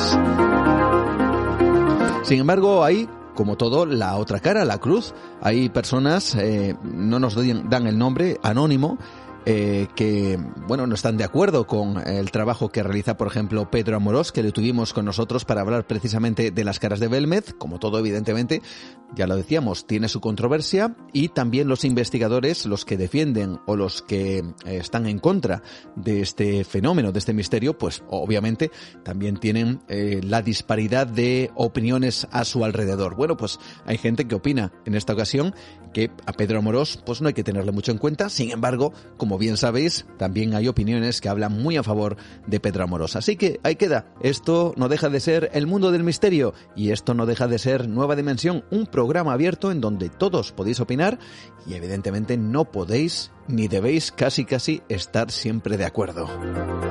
Chari Sánchez, que nos dice muchas bendiciones, gracias. Eh, Anónimo, que nos pide que hablemos de la isla de Oak. Y bueno, lo tenemos ahí en la agenda, hablaremos de la isla de Oak. Pilar, buen programa que nos dice Marta Prieto, que nos comenta la edición de El Premium, dice es fabulosa. Cada semana el programa en sus distintas ediciones puede gustar más o menos. Es muy difícil encontrar temas e investigaciones cada semana. Supone un gran trabajo. Gracias Marta por tus palabras, gracias a y López también, que también nos comenta, haciendo una broma precisamente acerca del caso de Gorlitz que nos traía Enrique Chazarra y también nos dice, eh, lo reconozco, momento tremendo, estaba oyéndolo en mi casa, histórico, lo reconozco, en Madrid estoy y años después. Jordi Gómez Muñoz, muchas gracias por el programa anónimo también que nos dice buen trabajo, buen programa. Lo de las caras de Belmez siempre me ha parecido, dice una estafa. Eh, si no hubiera querido que se vieran las caras, hubieran alicatado la cocina. Bueno, pues he de decir que sí se hizo. De hecho, en el primer instante en donde aparecieron las caras de Belmez, el propio Miguel Pereira las tapó, las tapó con cemento, no quería saber nada de lo que ahí ocurría y sin embargo surgieron de ese mismo cemento. Así que, bueno, y queda ese misterio. Carlos también, Iván desde Tudela que nos dice buenos programas eh, con la temática del premium. Recuerdo que a mi madre contaba un caso similar de una niña de su pueblo. Me refiero a que la semana pasada en el capítulo de Nueva Dimensión Premium estuvimos hablando de los renacidos, los reencarnados, aquellos niños que dicen que tenían ciertas capacidades para recordar sus vidas pasadas. Julaza también, buen programa como siempre. Hoy me ha tocado el corazón y mucho la tragedia del colegio y la historia de Félix. En definitiva, también gracias a Pablo desde Tudela, Belmez cada vez más apasionante. En definitiva, esto es Nueva Dimensión, diferentes puntos de vista y vosotros, si queréis y así lo deseáis, tenéis este canal abierto para poder mostrarlo. Evidentemente, yo creo que ya no hace falta decirlo, siempre que sea con el máximo de los respetos y esta gran familia dimensionaria me orgullece decir que es absolutamente respetuosa. Y ahora sí, seguimos adelante, avanzamos en nueva dimensión y nos vamos en busca de un príncipe. Un príncipe maldito. Nueva dimensión. Veréis, hace no mucho tiempo apareció una antigua fotografía publicada en un periódico británico. En esa fotografía se ven a seis niños de diferentes edades, todos ellos pertenecientes a la familia real británica, todos claramente reconocibles, a excepción de uno de ellos, un niño que estaba junto al resto, pero nadie sabía quién era. Los investigadores tiraron de hemeroteca y descubrieron que existía una fotografía oficial de esa misma imagen y que se había distribuido a los periódicos. Pero en esa fotografía oficial solo aparecían cinco niños. La imagen había sido manipulada y uno de ellos había sido borrado. Es un episodio secreto, oscuro, vergonzoso, dirían muchos a tal punto que dentro de la Casa Real Británica nadie quiere sacar este tema en público. ¿Quién es ese niño? ¿Por qué fue borrado de esa imagen? ¿Qué ha querido ocultar la Casa Real Británica? Bueno, vamos a descubrirlo esta noche con nuestro compañero Pablo Tresgallo Vallejo en los otros capítulos de la historia. Hoy vamos en busca de un personaje. Bueno, vamos en busca de la Casa Real Británica y vamos en busca de uno de sus miembros que fue vetado, que fue directamente olvidado por esa propia familia real británica por unos motivos que hoy vamos a conocer. Sí, es un miembro de la familia real que quiso ser ocultado completamente, incluso vamos a ver luego que no aparecen ni los árboles genealógicos de la familia real británica. Vamos a ver quién fue y cuál es el motivo por el cual hoy en día todavía se sigue ocultando este personaje como si nunca hubiese existido. Mm. Vamos en busca de este personaje y también de otros eh, monarcas que tuvieron su extraña vinculación, hay que decirlo, con eh, bueno, pues con lo maldito, porque efectivamente fueron considerados así por su propia familia como malditos y al mismo tiempo, pues que también tenían con ese halo de misterio, de endemoniados, algo todo muy extraño que desde luego nos vincula y que nos lleva a estos otros capítulos de la historia. ¿Cómo comenzamos? ¿Quién es este personaje? ¿De quién hablamos? A este príncipe al que te refieres lo llaman normalmente el príncipe perdido, ¿no? Incluso, bueno, pues eh, se dice así porque no es que fuese perdido, sino que se perdió directamente para la familia, o ellos se encargaron de que se perdiera. Estamos hablando nada más y nada menos que del, de un tío de la actual reina de Inglaterra, de Isabel II. ¿Y por qué lo llaman perdido? Pues como venimos diciendo, es porque la historia ha tratado, ha intentado siempre ocultarlo. Pero eso no quiere decir que no existiera porque realmente existió, ¿no? Hablamos del príncipe Juan, o John, que nació en 1905 en Sandringham, en Norfolk, y falleció en 1919 antes de cumplir los 14 años en una residencia real de la, de la misma localidad. O sea, donde nació y donde murió, digamos que fue en la misma localidad. Y poco más se sabe de él porque fue la, su propia familia la que se encargó de que, de que así fuera durante toda su corta vida. Casi no hay fotos que, que lo muestren junto a su familia, tampoco se le vio jamás en ningún acto público. las pocas veces en las que aparece este niño, Ruby, de rostro angelical, pues fueron archivadas durante décadas como si su familia tuviera, digamos, vergüenza de, toda su existencia. Fue el sexto hijo del rey Jorge V de Inglaterra y María de Teck, abuelos de la actual reina Isabel II de Inglaterra, y los británicos solo recuerdan a los cinco hijos de, de Jorge V, pero en realidad tuvo seis. Mm.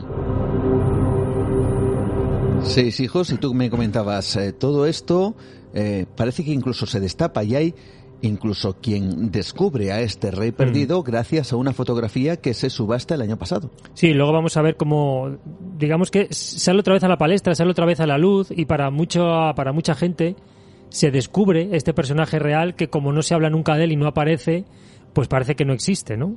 Cuando él, cuando él nace, su nombre completo era Juan Carlos eh, Francisco, reinaba en Inglaterra Eduardo VII, que era el abuelo de este niño, de John. Mm. Y para, y para entender un poco la vida de este chico hay que, hay que repasar la de su familia también. Eh, Jorge V, su padre, se ganó la leyenda de un rey inculto, porque parece ser que estaba poco instruido, leía muy poco, no le gustaba el teatro, no escuchaba música clásica, lo único que parece que le gustaba y mostraba gran interés era en coleccionar sellos con los que pasaba muchísimo tiempo. Y es que Jorge, Jorge V era sobre todo un marino. Eh, no era un padre cariñoso, era muy riguroso, muy exigente con sus hijos. Eh, bueno, pues digamos que eran, incluso el trato era bastante distante con ellos. Los nombres de los hermanos eran, de los hermanos de John, que eran cinco, eran Eduardo, que luego reinaría como Eduardo VIII, que como recordaremos se casó con Wally Simpson y tuvo que abdicar 11 meses después de proclamarse rey. Eh, Alberto, que reinaría como Jorge VI, porque bueno, en uno de sus numerosos nombres estaba el, nombre de Jorge. María, Enrique y otro que sí se llamaba como primer nombre Jorge. Jorge VI, que sería el, el que digamos que se llamaba Alberto, que como Jorge VI, es el actual padre, o sea, el padre de la actual reina Isabel II. Los niños crecieron con un respeto reverencial hacia, hacia su padre. Tanto que digamos que el amor de padre no tenía hueco en esta familia. El mismo, el Jorge V, afirmó que mi padre le tenía miedo a su padre. Yo le tenía miedo a mi padre. Y yo me encargaré de que mis hijos me tengan miedo a mí.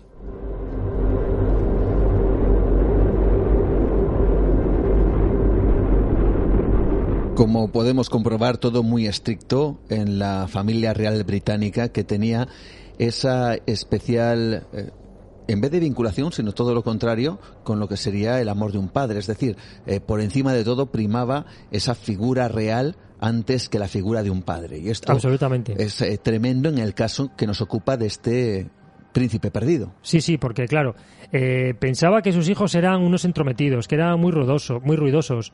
Y por eso, pues la verdad, lo que principalmente hacía con ellos era infligir una, una disciplina como si fueran soldados, ¿no? Como si fueran miembros de, de la Marina, propio de la Marina. Su hijo Eduardo afirmaría en sus memorias que su padre tenía un carácter horrible. Era grosero, tosco con su madre, decía. A su madre, sin embargo, sí que la recuerdan como una mujer, bueno, pues bastante afectuosa, muy dulce. Pero hay que decir que, que ninguno de, de los dos acabaron de entender a, a sus hijos. Y se reflejó eso luego en su carácter. Por ejemplo, Eduardo fue un hombre siempre nervioso, muy dependiente. Jorge, que digamos, diga- decimos que se llamaba Alberto, Federico, Arturo, Jorge, creo que era algo así, el Mm. actual padre de Isabel II, pues es el del famoso discurso del rey, el tartamudeo. Enrique eh, tuvo toda su vida la- una costumbre de siempre dar órdenes con gritos, protagonizaba exagerados ataques de risa sin sentido. Por ejemplo, Jorge también era un hombre pues que muy nervioso y también se le relacionó incluso con las drogas, se decía que era eh, adicto a la morfina y a la y a la cocaína, es decir, vemos que sus hijos tuvieron una vida un poco, bueno, no muy no muy recta, Sí, ¿no? digamos no muy real, ¿no? muy real. y bueno, queda pues su hijo John, el pobre John, que estuvo oculto al público durante casi los 14 años de vida que, que bueno, que estuvo en este mundo. ¿Y por qué? Bueno, pues es a los cuatro años el pequeño John sufre un ataque epiléptico y eso marca todo su destino. Y ahí comienza su, su tragedia. Era pálido, neurasténico, es decir, que era una persona depresiva, triste, inestable emocionalmente y extrañamente silencioso a pesar de ser un niño durante toda su infancia. El chico pues padeció una serie de ataques y sus padres estaban completamente aterrorizados. Aterrorizaba a sus padres, aterrorizaba a las niñeras, no sabían qué hacer con él. Realmente era una situación terrible que no podían controlar. Mm, Tú me, me hacías antes una referencia que, que incluso llegaron a pensar que estaba endemoniado este niño. ¿no? Claro, es que en aquella época la epilepsia era considerada una enfermedad vergonzosa para los nobles, ¿no?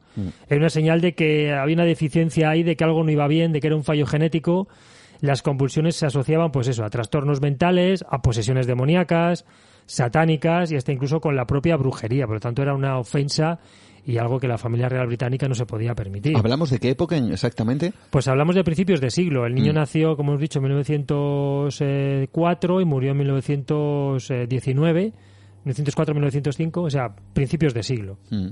Desde luego todas esas supersticiones y más en las casas reales y más sobre todo con la repercusión que un miembro Mm. así tendría, pues hizo que el resto de su familia literalmente abandonara o Sí. enclaustrara incluso a este príncipe. Sí, totalmente. Le abandonaron completamente e intentaron incluso borrar todo su rastro. Un tío abuelo del niño, hijo de la, de la reina Victoria, también había sufrido epilepsia, por lo tanto sí que podría haber ahí algo genético que podría haber he- heredado de, de alguna manera. Como él, esperaban que el príncipe Juan pues llegara a la edad adulta, pues digamos que toda esta situación se desvaneciera, ¿no? Y pudieran estos ataques epilépticos desaparecieran y el pequeño pues pudiera seguir una vida más o menos normal dentro de palacio, ¿no? Lo que hicieron fue apartarlo. Realmente recluirlo en un, en un siniestro psiquiátrico de la época, porque en la época esos no nos imaginamos los psiquiátricos de ahora, sino los de principios del siglo XX, no era lo de ahora. ¿Le, recurrir- le, le recluyeron en un psiquiátrico? No, no lo hicieron porque eso hubiera sido un poco inaceptable. No era un príncipe al fin y al cabo Mm. y eso se lo pensaron, pero realmente al final se, se echaron atrás. Aconsejaron los médicos y las personas de la corte a los príncipes de Gales que lo mejor que podían hacer era para salir de esa situación era apartarlo de la vida pública y también de todo el ambiente familiar, es decir, apartarlo de la familia. El niño fue enviado a una casa de campo, a Good Farm, que está cerca de Sandringham, cerca de donde él mismo nació, en 1916, a medida que estos ataques epilépticos iban haciendo más continuos y eran cada vez, la verdad es que más frecuentes y más graves, ¿no? Ya había dejado de, apa- de aparecer en los retratos oficiales, es decir, él ya no aparecía en las, en las fotos de, de la familia real británica, pero ya desde 1913, es decir, en 1913 este niño digamos que desaparece, ya aparecen em, pues retratos de la familia real con sus con sus eh, cinco niños, no con el sexto, el sexto ya de repente desaparece de esas fotografías. Ni siquiera asistió junto a sus hermanos a la, a la ceremonia de coronación de su propio padre, de Jorge V, que fue el 6 de mayo de 1910. O sea, en 1910 ya la tenían apartado, ¿no? Y re- recordemos que el primer ataque epiléptico fue con cuatro años. Por cierto, que Good Farm A Good Farm se retiró también en, en 2017 el, el, actual duque de Edimburgo, el marido de Isabel II, precisamente se retiró allí. No sabemos si ha tenido algún encuentro fantasmal con, con el niño. Con el niño, en el mismo lugar donde nació y murió este príncipe perdido. Efectivamente, ahí está. Al niño le cuidó una, bueno, pues al niño del, al cuidado del niño evidentemente había un- todo un, personal, ¿no? Una cocinera, un cochero, un tutor, una niñera enfermera llamada Charlotte, que ya lo llamaban Lala, la llamaban Lala Bill, que la verdad es que esta niñera, como vamos a ver luego, la le quiso muchísimo y luego se lo, se lo demostró, ¿no? Eh, la verdad es que de todos los hermanos, para, para ella, John era su debilidad. Su madre sí verdad que lo visitaba a menudo, y aparte de ella, el único miembro de la familia que lo visitaba con regularidad era su abuela Alejandra, la esposa del rey Eduardo VII.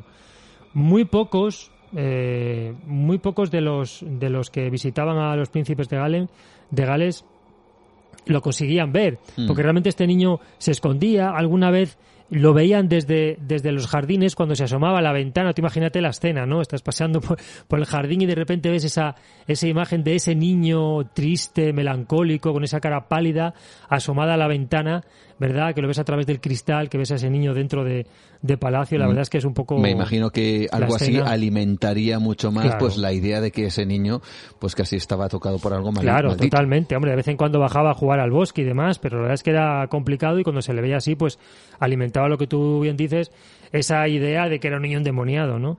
Los niños de los alrededores de Wood Farm comenzaron a llamarlo el niño monstruo, fíjate. Caray. El niño monstruo, qué, qué- qué infancia tan terrible, ¿no? Y sí es verdad que hubo una niña que se convirtió en su compañera de juegos, de este príncipe oculto, se convirtió en su amiga y jugaban juntos en el jardín. Esta niña se llamaba Winfred Thomas y bueno, fue porque su abuela Alejandra se saltó, digamos, un poco el protocolo y dejó que el niño jugara pues con otros niños que no eran de su clase social, evidentemente, ¿no? La verdad es que esta, esta niña, eh, Winf- Winifred Thomas, cuando creció, eh, habló sobre, sobre su relación con el príncipe John, de cuando jugaban, de los momentos que compartieron. Y bueno, pues recordaba momentos como cuando estando en el jardín jugando vieron pasar al, eh, en el cielo el primer Zeppelin, ¿no? Recordemos que estamos hablando de principios del siglo, del siglo XX. Y bueno, Winifred Thomas sí que dice que le cogió cariño y que bueno, recuerda, tiene buenos recuerdos de, de sus momentos de juegos con, con John. En 1918, cuando sus padres celebraron las bodas de plata, el príncipe Juan estuvo ausente de la fotografía familiar. familiar. Eh, es decir, no, no estaba allí, ya sabemos que, que estaba completamente apartada. Es una foto que se tomó en el Palacio de Buckingham, pero la verdad es que a muy poca gente le llamó la, le llamó la atención esta falta de la falta de este niño, porque como Mm. digo, estaba completamente apartado y su ausencia pues empezaba a ser un clásico. ¿no? Habría, habría seguramente incluso muchas personas que no sabrían ni la existencia Claro. de este niño. Claro, claro, evidentemente. Prácticamente había desaparecido y muchos incluso, incluso por lo que tú bien dices, desconocían la existencia de este niño. Corría, de- corría el rumor de que el niño incluso se había vuelto completamente estúpido, que se había completo- completamente vuel- vuel- Vuelto loco, que era retrasado, Había todo tipo la de cordura, cosas. todo. Totalmente. Sufría, la verdad es que sí es cierto que sufría feroces ataques epilépticos y eran cada vez más frecuentes y uno de sus ataques fallece definitivamente. Era el 18 de enero de 1919, tenía solo 14 años y bueno, su, su niñera, la, la que llamaba Lala, Lala Bill, estaba en ese momento con él cuando, cuando este niño falleció. Ella fue quien le comunicó a sus padres el fallecimiento. Llegaron tarde, no pudieron despedirse de su hijo, cuando llegaron ya, ya había fallecido. Y bueno, su madre en una, en una carta que se hizo pública a una vieja amiga, le reconoció entre otras cosas que estaba agradecida porque se fue en paz, sin sufrimiento, y que bueno, su enfermedad iba peor y que quizá lo mejor pues haya sido precisamente su muerte.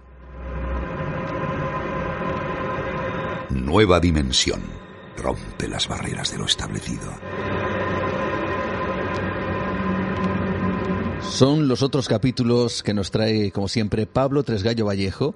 Y aquí, claro, en el momento en que este príncipe olvidado, este príncipe oculto, endemoniado, maldito, eh, resulta que fallece, hay reacciones familiares de diferentes índoles, ¿no? Pero todas parece que casi sienten como una especie de alivio por la muerte Sí. de este niño. Totalmente, lo que tú dices. Se sintieron totalmente aliviados con la pérdida. Mira, su hermano, eh, el futuro Eduardo VIII, su hermano, fue muy claro. Dijo, ha sido un alivio para toda la familia. Todos lo deseábamos. Lamentaba que su hermana María tuviera que vestir de luto un mes después de tener que asistir a tantas fiestas. Es decir, fíjate, le preocupaba más que su hermana tuviera que ir eh, de luto, de negro, a Mm. unas fiestas que claro, eso no quedaba bien para esas fiestas más, más que la tristeza por la muerte de su propio hermano, ¿no? Vemos ahí hasta un poco la bajeza un poco moral, Mm. de- al fin y al cabo era su hermano, ¿no? Eh, Juan fue enterrado en secreto en la iglesia de Sandringham y rápidamente En secreto. fue en secreto, sí, sí, sí. Y rápidamente fue olvidado. Eh, incluso, bueno, pues eh, bueno, los, los que le conocieron evidentemente le tenían en la, en la memoria. Pero si se podía evitar que la gente que ni siquiera se acordaba de él o que ni siquiera, o que dudaba incluso de su existencia, pues mejor borrarlo del todo, ¿no? Nadie le lloró. La verdad es que parece que las crónicas dicen que nadie lloró a este niño.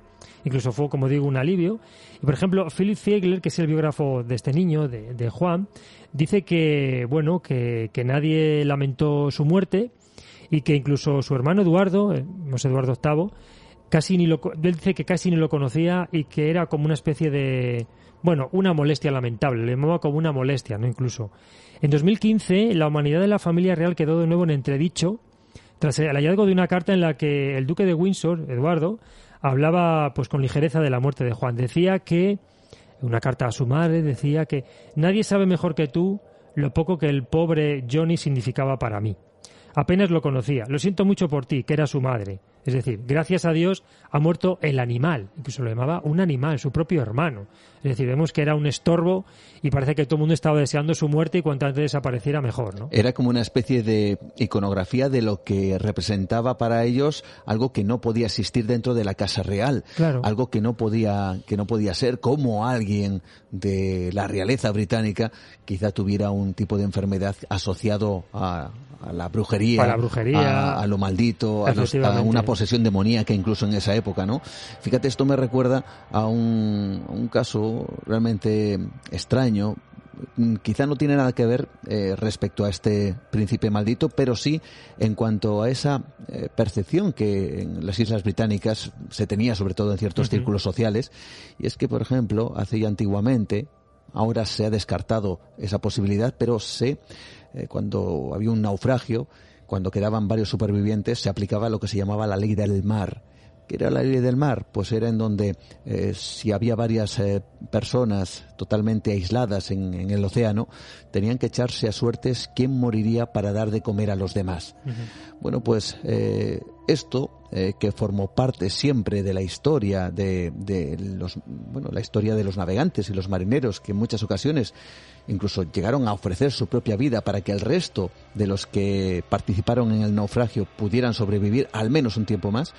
Bueno, pues esto sucedió en las, eh, en- dentro de un barco británico, dentro de un buque que quedan eh, cuatro o cinco náufragos y deciden poner en marcha esta ley del mar. Bueno, pues cuando el gobierno británico descubrió que parte de sus súbditos habían tomado esa decisión, bueno, literalmente eh, dijeron que eso no podía ser, ¿no? Que había que abolir aquello porque porque no podía ser que los británicos mm, hi- hicieran tales cosas, ¿no? Con, con la vergüenza, ¿no? Con-. Preferían que esas personas hubieran muerto antes de haber tomado la decisión que tomaron con tal de poder sobrevivir, ¿no? De alguna forma eh, quieren mantener aparentemente en esa época y, y con este ejemplo que nos das, ese rictus, ¿no? Esa, esa, esa, esa casi mampara de, de idoneidad y nada de lo que hay detrás de esa mampara es, es extraño, es raro o se lleva al escándalo, ¿no? Y quizá este niño, este príncipe maldito, eh, fuera, eh, claro, una, una incómoda amenaza para esa imagen que ellos Claro. querían representar, ¿verdad? Claro, efectivamente. Es que incluso a día de hoy sigue siendo incómodo. Ya digo, no aparece ni A siquiera. día de hoy. Claro, ni siquiera, es que no aparece en los, árboles, en los árboles genealógicos de la familia. Si no fuera incómodo, ¿por qué no aparece en los árboles genealógicos? Y, a- y es incómodo sobre todo porque con cartas como esta que se hicieron pública, o con declaraciones, o con cartas que se han hecho públicas de de los sentimientos de la familia después del fallecimiento de este niño, hombre, demuestran muy poca humanidad. Por lo tanto, la familia real británica ahí pues adoleció un poco de esa falta de, de cariño por este niño que al fin y al cabo formaba parte de su familia. Simplemente estaba enfermo, nada más, ¿no? Entonces, lo que tú dices, ¿no? Esa mampara tras la cual ocurre una serie de cosas que parece ser que no pueden ocurrir en determinados ambientes, pero que sí ocurren, como fue el caso de la familia e intocable familia real británica.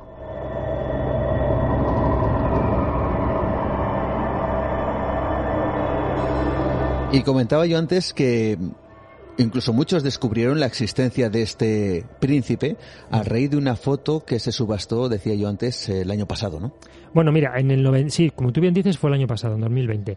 En 1998 se describen unas fotografías y a partir de aquí la figura de John vuelve otra vez a interesar ¿eh? a los investigadores, a la prensa, a la opinión pública. El duque de Windsor durante el exilio en, en Francia, recordemos que Eduardo se casó con, eh, con Wally Simpson, abdicó, se fue a vivir a Francia y demás, conservó unos árboles, unos álbumes familiares. Mm. El periódico The Independent publica alguna de estas fotografías. Por entonces el niño llevaba casi 80 años muerto ya. Y es ahora, bueno, hace unos meses, hablamos del verano del año pasado, de 2020, cuando vuelve otra vez a estar de actualidad por otra fotografía. Y es que eh, en una casa de subastas, con sede en Málaga, aquí en España, con más como curiosidad, la International Autograph Auction Europe saca a la venta en julio de 2020 un retrato de los seis hermanos, cosa que es una rareza. Como digo, siempre eran cinco, en sexto no Mm. aparecía nunca, ¿no? Fue realizada, eh, además está, en la foto está firmada, está firmada por todos ellos. Fue realizada en 1909 y la imagen muestra al pequeño John sentado en el regazo de su hermano mayor, del futuro Eduardo VIII. Ya vimos luego lo que pensaba de él, ¿no? Que era un estorbo y que mejor que se haya muerto. Vamos, eh. Animal, ¿no? Le el eh, se ha muerto el animal. El príncipe tenía entonces cuatro años y ya había sufrido el primero de esos ataques, pero esta fotografía no deja de ser una extraordinaria rareza y no sé exactamente el precio que se pagó por esta fotografía, pero lo cierto es que se sacó a, a subasta y puso otra vez, eh, pues otra vez en actualidad la figura de, de John. Eh, la tumba está en el cementerio de Santa María Magdalena en Sandringham. Es una, una cruz simple, incluso que niega todo relación con la familia real. Es decir, tú ves esa tumba y no hay nada que lo relacione con la familia real, ¿no? No está en el cementerio real ni nada parecido. Es decir, como vemos que a día de hoy esta figura sigue siendo muy, muy incómoda. Como decía antes, la única persona que probablemente lo quiso de verdad, a pesar de ser un niño enfermo, fuese la niñera, la que llamaban Lala, Lala Bill, Charlotte Bill. Esta mujer falleció en 1964 con 90 años. Hay una anécdota muy curiosa que yo creo que deja bien a las claras ya como, como final, ¿no? Como, como escena final, imaginemos, ¿no? imaginémonos la escena casi como si fuera, Mm. yo imagino casi como una película sobre, sobre su biografía. Y la escena final me parece a mí que podría ser perfectamente esta, ¿no?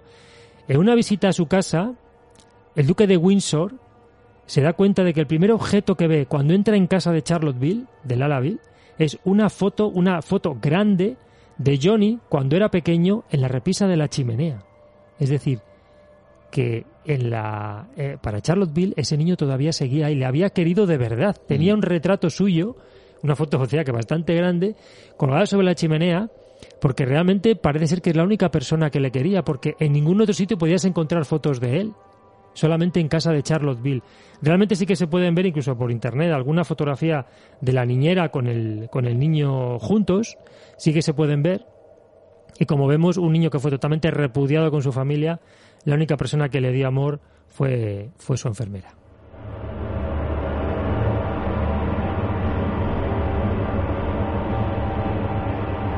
Y esto desde luego nos recuerda también a otras figuras de otras casas reales, en donde también ha habido esa vergüenza con tal de que no, ah, no aparecieran ciertos miembros de, las casas, de la Casa Real eh, para que, bueno, pues como lo que decía antes, ¿no? Esa mampara de idoneidad, de, de perfección casi se mantuviera. Y ojo, porque hemos hablado y lo hemos dicho, la Casa Real Británica, pero es que también en España ha ocurrido y también en otros lugares y me gustaría hacer un pequeño repaso al respecto. Sí, es un pequeño repaso de, de reyes y de reinas, pues que han tenido, pues eso, eran personas, pues con, evidentemente con problemas mentales, algunas incluso te diría que incluso graciosas, ¿no?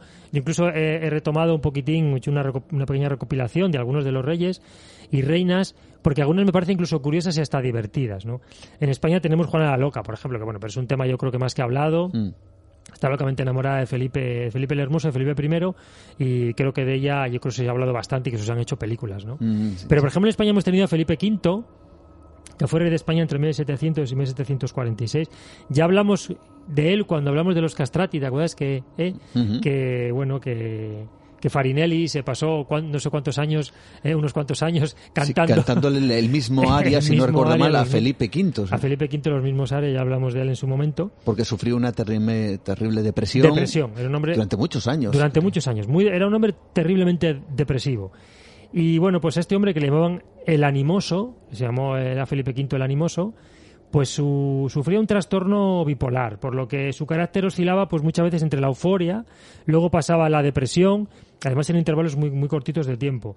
Un día subió a montar a caballo y creyó, por ejemplo, que el sol le estaba atacando. Por ejemplo. Eh, sufriendo un ataque de histeria por completo porque decía que el sol le atacaba. A partir de aquí su locura fue a más. Llegó a pensar incluso que carecía de piernas y brazos, llegó a pensar que era una rana y a veces hacía saltos de rana cuando, cuando brincaba, sí, brincaba como si fuera una rana por el palacio. Durante 30 años se aseguró que fallecería de forma inminente, no, no sucedió así. Eh, se negaba, por ejemplo, a cortarse las uñas de los pies, hasta que apenas podía caminar. Dormía de día, eh, a veces. Reunía eh, en la corte, por ejemplo, a veces la reunía toda la corte de madrugada, sin ningún sentido. No se quería cambiar de ropa porque decía que le querían envenenar a través de la ropa. Quería montar un caballo pintado. Murió a los 60 años entre, bueno, pues entre exageraciones, delirios y bueno, y tenía una falta de higiene personal terrible. Bueno, la falta de higiene personal era tal que cuando fueron a amortajarle, al quitarle la ropa que llevaba puesta, se le iba con la piel. O sea, era terrible, ¿no? Tuvieron, que, vamos, tuvieron que momificarlo. Es el único rey momificado que hay en, España. El único rey, digamos, español que ha sido momificado. Y también tiene otra curiosidad, y es que es el único rey que fue rey dos veces, porque él abdicó en su hijo Luis I. Luis I solo pudo reinar durante ocho meses, el bien amado lo llamaba, y él volvió otra vez a ser rey. Vemos que es un rey que fue rey dos veces, ¿no? Mm. Solamente un intervalo ese de los ocho meses. Hay que decir que su madre, Mariana de Victoria, eh, también sufrió una serie de depresiones, quizá, quizá de ahí le, le venía, ¿no? Tenemos, por ejemplo, a Cristina de Suecia, la famosa película en la que Greta Garbo hace de Cristina de Suecia. Mm, nos vamos ahora hasta Suecia. Hasta Suecia. Gobernó entre 1644 y 1654. Era una mujer a la que le gustaba vestirse con ropa de hombre, que era algo muy excéntrico para la época. Hablamos del siglo XVII, ¿no? Eh, contravenía, según todo el mundo decía, no las leyes del hombre, sino también las leyes de Dios. Eh, varios siglos después incluso se convirtió en una especie de icono para los gays. Fíjate, ¿no? ¿Quién, ¿Cómo que iba a pensar Cristina de Suecia que iba a convertirse en un icono gay, ¿no? Parece ser que cuando nació los médicos tardaron bastantes horas en determinar si era un varón o una niña. A sus padres le dijeron que era un niño, pero en realidad luego era una niña, ¿no? Nos vamos ahora, por ejemplo, a Isabel de Baviera, o sí, sí, vamos al Imperio Austrohúngaro. Mm. Nació en 1837 y murió en 1898. Ella sabemos que estaba obsesionada con su aspecto, que sufría anorexia. Durante un tiempo solo se alimentaba de carne cruda, de sangre de buey, de pescado, de fruta y a partir de los 35 años no dejó que se la retratase. Ella ya se veía pues vieja o se veía diferente y físicamente no se gustaba y a partir de ahí se le se prohibió que se le hicieran retratos y luego ya cuando a partir de que existiera la fotografía también hacerle fotografías.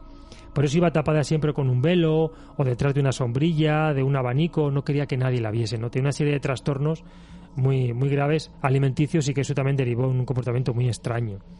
Tenemos a Isabel de Orleans en Francia, que era esposa de Luis I de España, hijo también de Felipe V. Mm.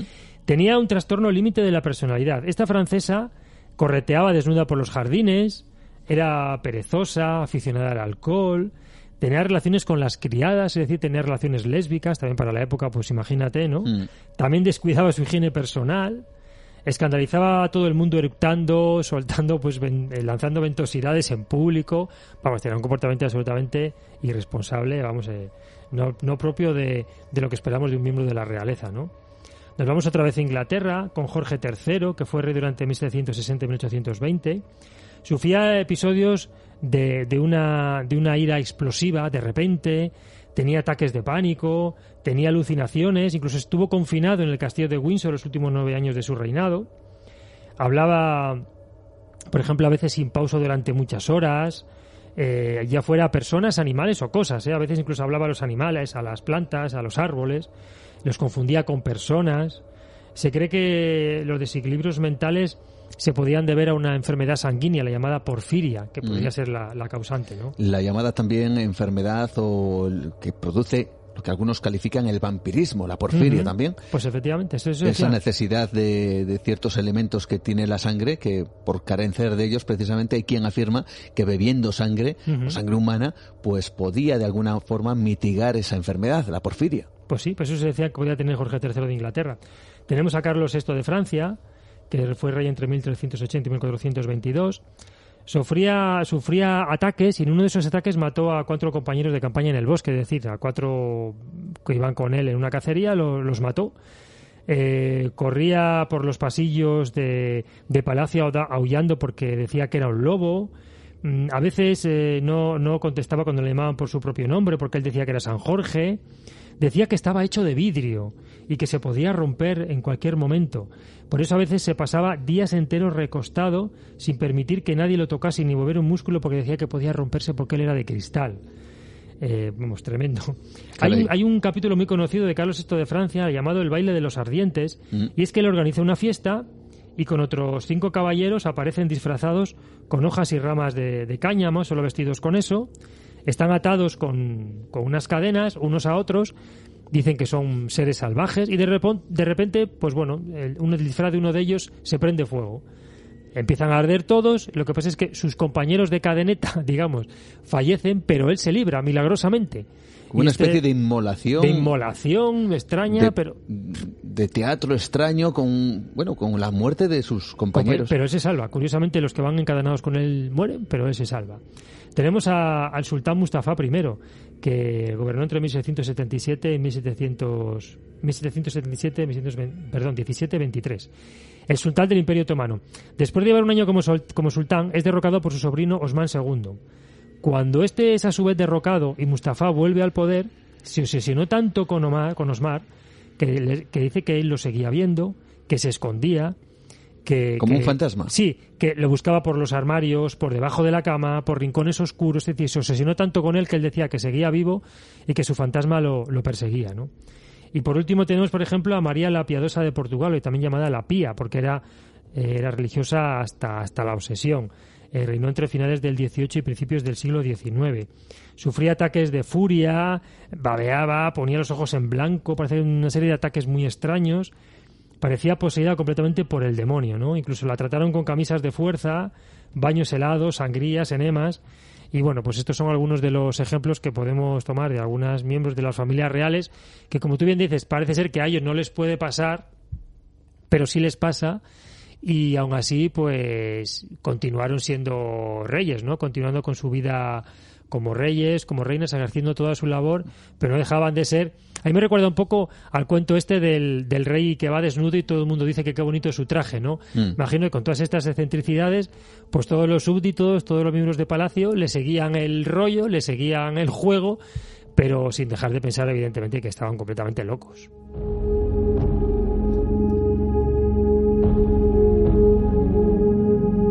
Ahora mismo y quizá muchos de nuestros oyentes lo recuerden porque es una de esas figuras recurrentes también que ha aparecido en el mundo del misterio y que tiene que ver precisamente con, estos reyes, ¿no? Felipe II, un hombre que, eh, bueno, dicen, hay mucha leyenda al respecto, que quiere según defienden algunos, otros aseguran que todo esto es una farsa, pero según dicen algunos, quiere crear el escorial para cerrar una suerte de puerta al infierno y además comentan que en los últimos momentos de su vida él decía ver un perro negro, él decía ver como una bestia, incluso pidió a algunas de las personas que estaban en su cargo o en, su corte que buscaran a ese perro negro, a esa bestia negra de muerte, porque decía que le perseguía, ¿no? Entre otras muchas cosas que se decía que este hombre, mm. eh, incluso obsesionado con ciertos cuadros eh, que le acompañaban constantemente cada noche, bueno, pues como una especie de conexión, eh, seguramente que explicable puede que a día de hoy, porque también hay que pensar en la endogamia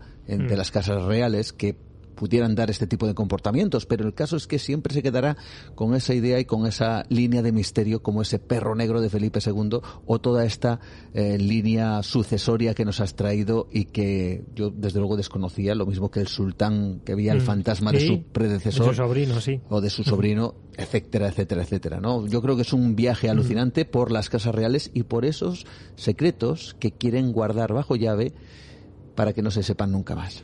Sí, la verdad es que lo que comentas de Felipe II es muy curioso, ¿no? Y el Escorial es un, es un lugar, yo solo he estado una vez, lo he visitado una vez, y me pareció un sitio que tiene una fuerza una fuerza diferente. A mí fue un sitio que me, impresionó mucho, ya por el hecho en sí del edificio, que de por sí ya, por su, por su grandeza, eh, pues impresiona bastante.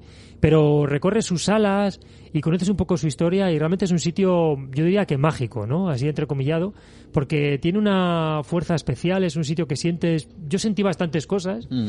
y me pareció un sitio realmente especial. Yo, yo la verdad que recomiendo a, Me imagino que la mayoría de nuestros oyentes, sobre todo los que nos oyen desde España, la mayoría lo conocerán pero yo creo que es un sitio muy recomendable para visitar. A mí me produjo muchas muchas sensaciones. La verdad es que es un sitio que yo recomiendo de verdad visitar, el, un, Escorial. Un lugar fascinante y un lugar que desde, luego, es epicentro de mucha de la historia de mm. nuestro país. Muchísimas gracias Pablo Tresgallo por estar esta noche con nosotros y por traernos en este año 2021 pues estos otros capítulos de la historia que continuarán y que seguramente estarán llenos de sorpresas. Por supuesto que sí. Buenas noches.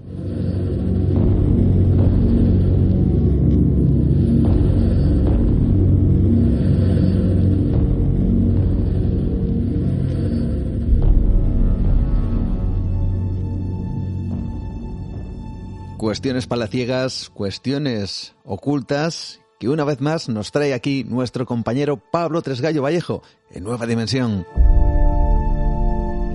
Y ahora en estos últimos instantes del programa, ¿qué os parece si cambiamos de tercio y nos vamos, como a veces suele ser habitual, a mirar hacia las estrellas?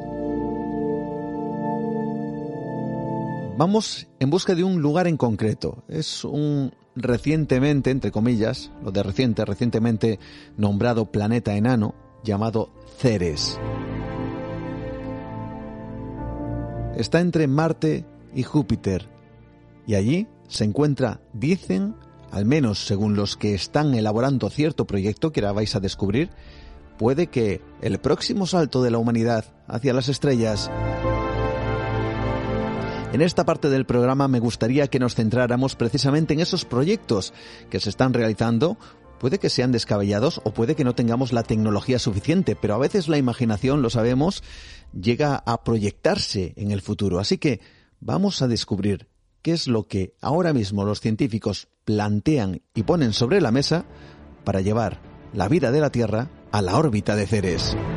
Lo conocemos con eh, José Manuel Nieves, el experto en ciencia y tecnología del diario ABC. Todos atentos, porque quién sabe si uno de los lugares más desconocidos de nuestro sistema solar pueda convertirse en nuestro futuro hogar dentro de quién sabe si mucho o poco tiempo. Vamos a intentar conocer más detalles.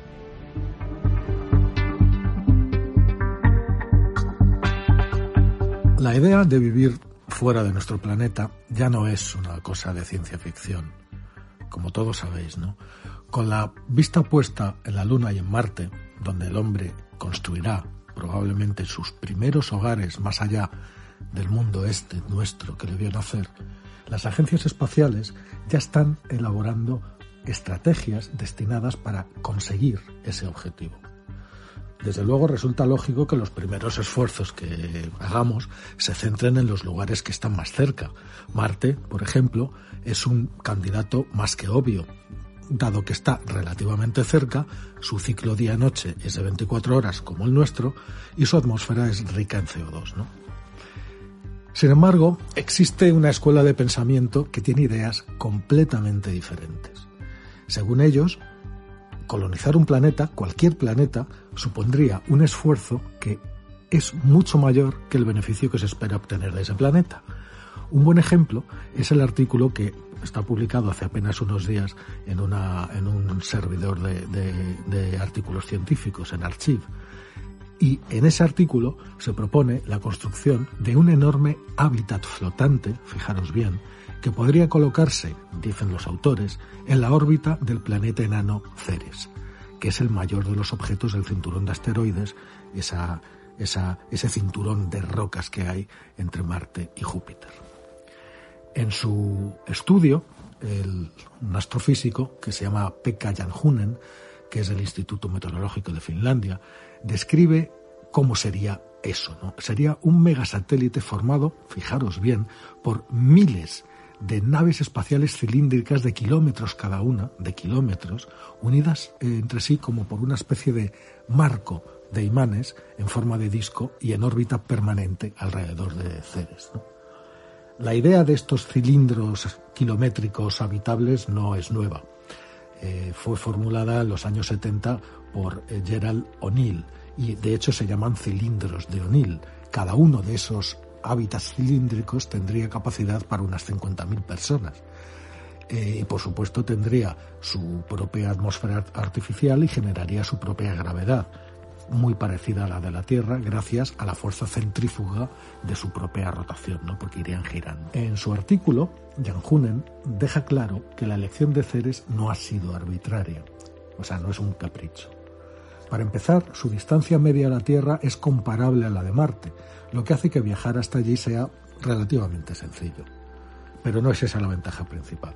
Según el investigador, en efecto, ese planeta enano es muy rico en nitrógeno, un gas que sería esencial para el desarrollo de la atmósfera artificial dentro de los cilindros.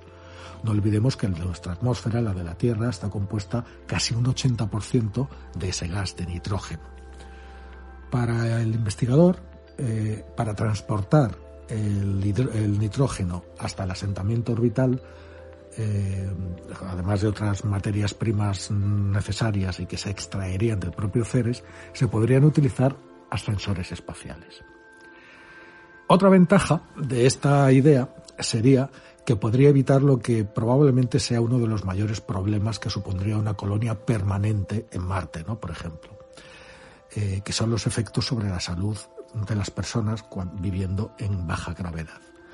La preocupación del científico, escribe en su artículo, es que los niños que vivieran en un asentamiento en Marte no se convertirían en adultos sanos en términos de músculos y huesos, que se desarrollarían menos de lo normal, ¿no? debido a que la gravedad marciana es demasiado baja. Por eso se puso a buscar una alternativa que proporcionara una gravedad similar a la de la Tierra. Pues según propone este investigador, cada uno de los cilindros de este megasatélite sería capaz de producir su propia gravedad rotando. ¿no? Cada hábitat cilíndrico tendría unos 10 kilómetros de longitud y un kilómetro de radio y haría una rotación completa sobre su eje cada 66 segundos, lo cual garantizaría una gravedad muy parecida a la de la Tierra. Cada uno de los cilindros, según los cálculos del investigador, podría albergar cómodamente a unas 57.000 personas y se mantendría en su sitio junto a los cilindros vecinos gracias a una serie de potentes imanes que, eh, parecidos a los que se utilizan para la levitación magnética. La idea además, permite que la colonia se vaya expandiendo de forma casi limitada, porque bastaría con ir añadiendo nuevos cilindros con nuevos imanes en los bordes del disco, ¿no? que se va formando una especie de disco. Al final queda como una especie de disco agujereado y en cada agujero va un cilindro, todos en paralelo uno al lado del otro. ¿no? Y se pueden añadir los que quieras. ¿no? Eh, según el investigador, la superficie de Marte, que es más pequeña, bastante más pequeña que la de la Tierra, no da, no brinda el espacio suficiente para una población significativa y una expansión económica. Sin embargo, en una columna orbital en Ceres se podrían construir entre uno y millones de hábitats cilíndricos y irlos ensamblando unos a otros sin ningún límite de población. Muy ingenioso, desde luego. ¿Cómo serían esos cilindros por dentro? Pues gracias a dos enormes espejos de vidrio en los dos laterales de cada cilindro, a lo largo de todo el cilindro, la luz solar en su interior estaría garantizada. Los espejos estarían inclinados, tendrían una inclinación de 45 grados con respecto al disco que los alberga, de modo que reflejarían la luz hacia el interior de los cilindros.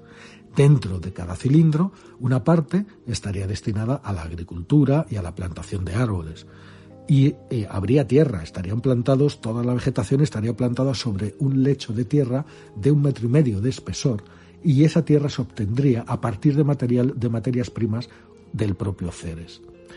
La zona urbana, sin embargo, se iluminaría con luz artificial para poder mantener el ciclo mm, de días y de noches parecido al que hay en la Tierra. Bueno, desde luego la idea puede parecer extravagante, pero ya os digo que parte de una idea anterior que se formuló en los 70 Y lo cierto es que tiene ya sus defensores y entre ellos están ni más ni menos que Jeff Bezos, eh, el CEO de Amazon, el fundador de la compañía Blue Origin espacial, ¿no? que en 2019 ya, ya habló Bezos de la conveniencia de construir colonias O'Neill muy parecidas a las que propone este investigador ahora. Lo que no se dice en el estudio, ni nadie sabe todavía, es la forma de construir esas colonias. Construir no uno, sino miles de cilindros de 10 kilómetros cada uno en el espacio no debe ser una cosa fácil y no está clara con qué tecnología se podría conseguir eso. A pesar de eso, el investigador, el autor del artículo, Jan Hunen, se muestra muy optimista y ha declarado, ha afirmado que, fijaros bien, que los primeros colonos humanos podrían empezar a viajar a Ceres durante los próximos 15 años. Es decir, según él, ya tenemos toda la tecnología disponible, lo único es que falta es la voluntad de hacerlo. Eh, otros, sin embargo, dicen que ese plazo, a pesar de que la idea sea plausible y se considere una buena idea, ese plazo de 15 años sería demasiado corto. ¿Vosotros qué opináis?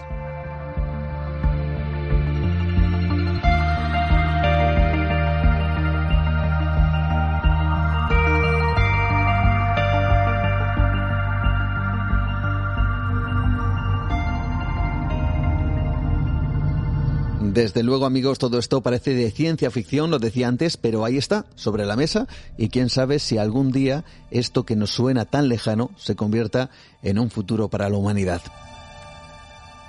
Las palabras de José Manuel Nieves, una vez más, experto en ciencia y tecnología del diario ABC, que nos han acompañado gracias también a ese trabajo que realiza llamado Materia Oscura. Y ahora sí, nosotros estamos llegando prácticamente a nuestras dos horas de programa aquí, Nueva Dimensión.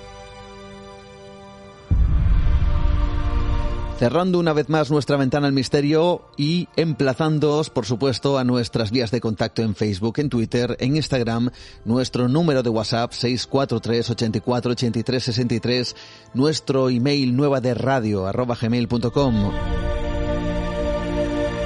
Cada vez sois más los que os apuntáis a esta aventura, cada vez sois más los que queréis abrir y mirar a través de esta ventana al misterio, por lo tanto nosotros tremendamente agradecidos.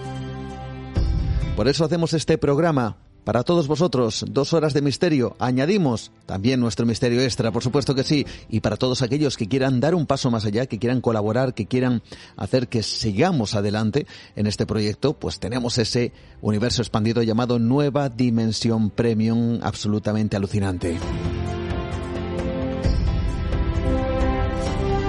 Gracias a todos una vez más y por supuesto os emplazamos para dentro de siete días volveremos con nuestros programas habituales y por supuesto con más misterios. Y como no, también emplazaros en Onda Cero en la madrugada del miércoles al jueves hablando de misterios. Por cierto, esta misma semana, este jueves pasado, es decir, ayer mismo, estábamos en el Colegio Invisible hablando de cierto lugar con misterio y con eh, extrañas grabaciones.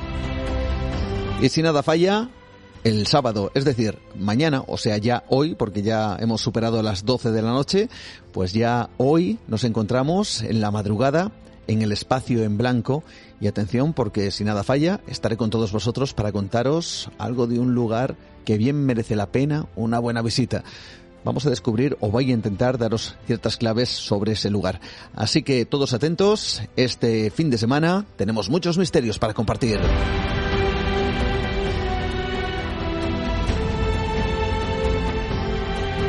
Ha sido como siempre un verdadero placer estar con todos vosotros y nos encontramos dentro de siete días, una vez más en iVoox, en iTunes, en Spotify, en Google Podcast, en esta aventura que se llama Nueva Dimensión. Así que hasta entonces, como siempre, saludos de Juan Gómez, un fuerte abrazo, pasad una muy buena semana. Adiós.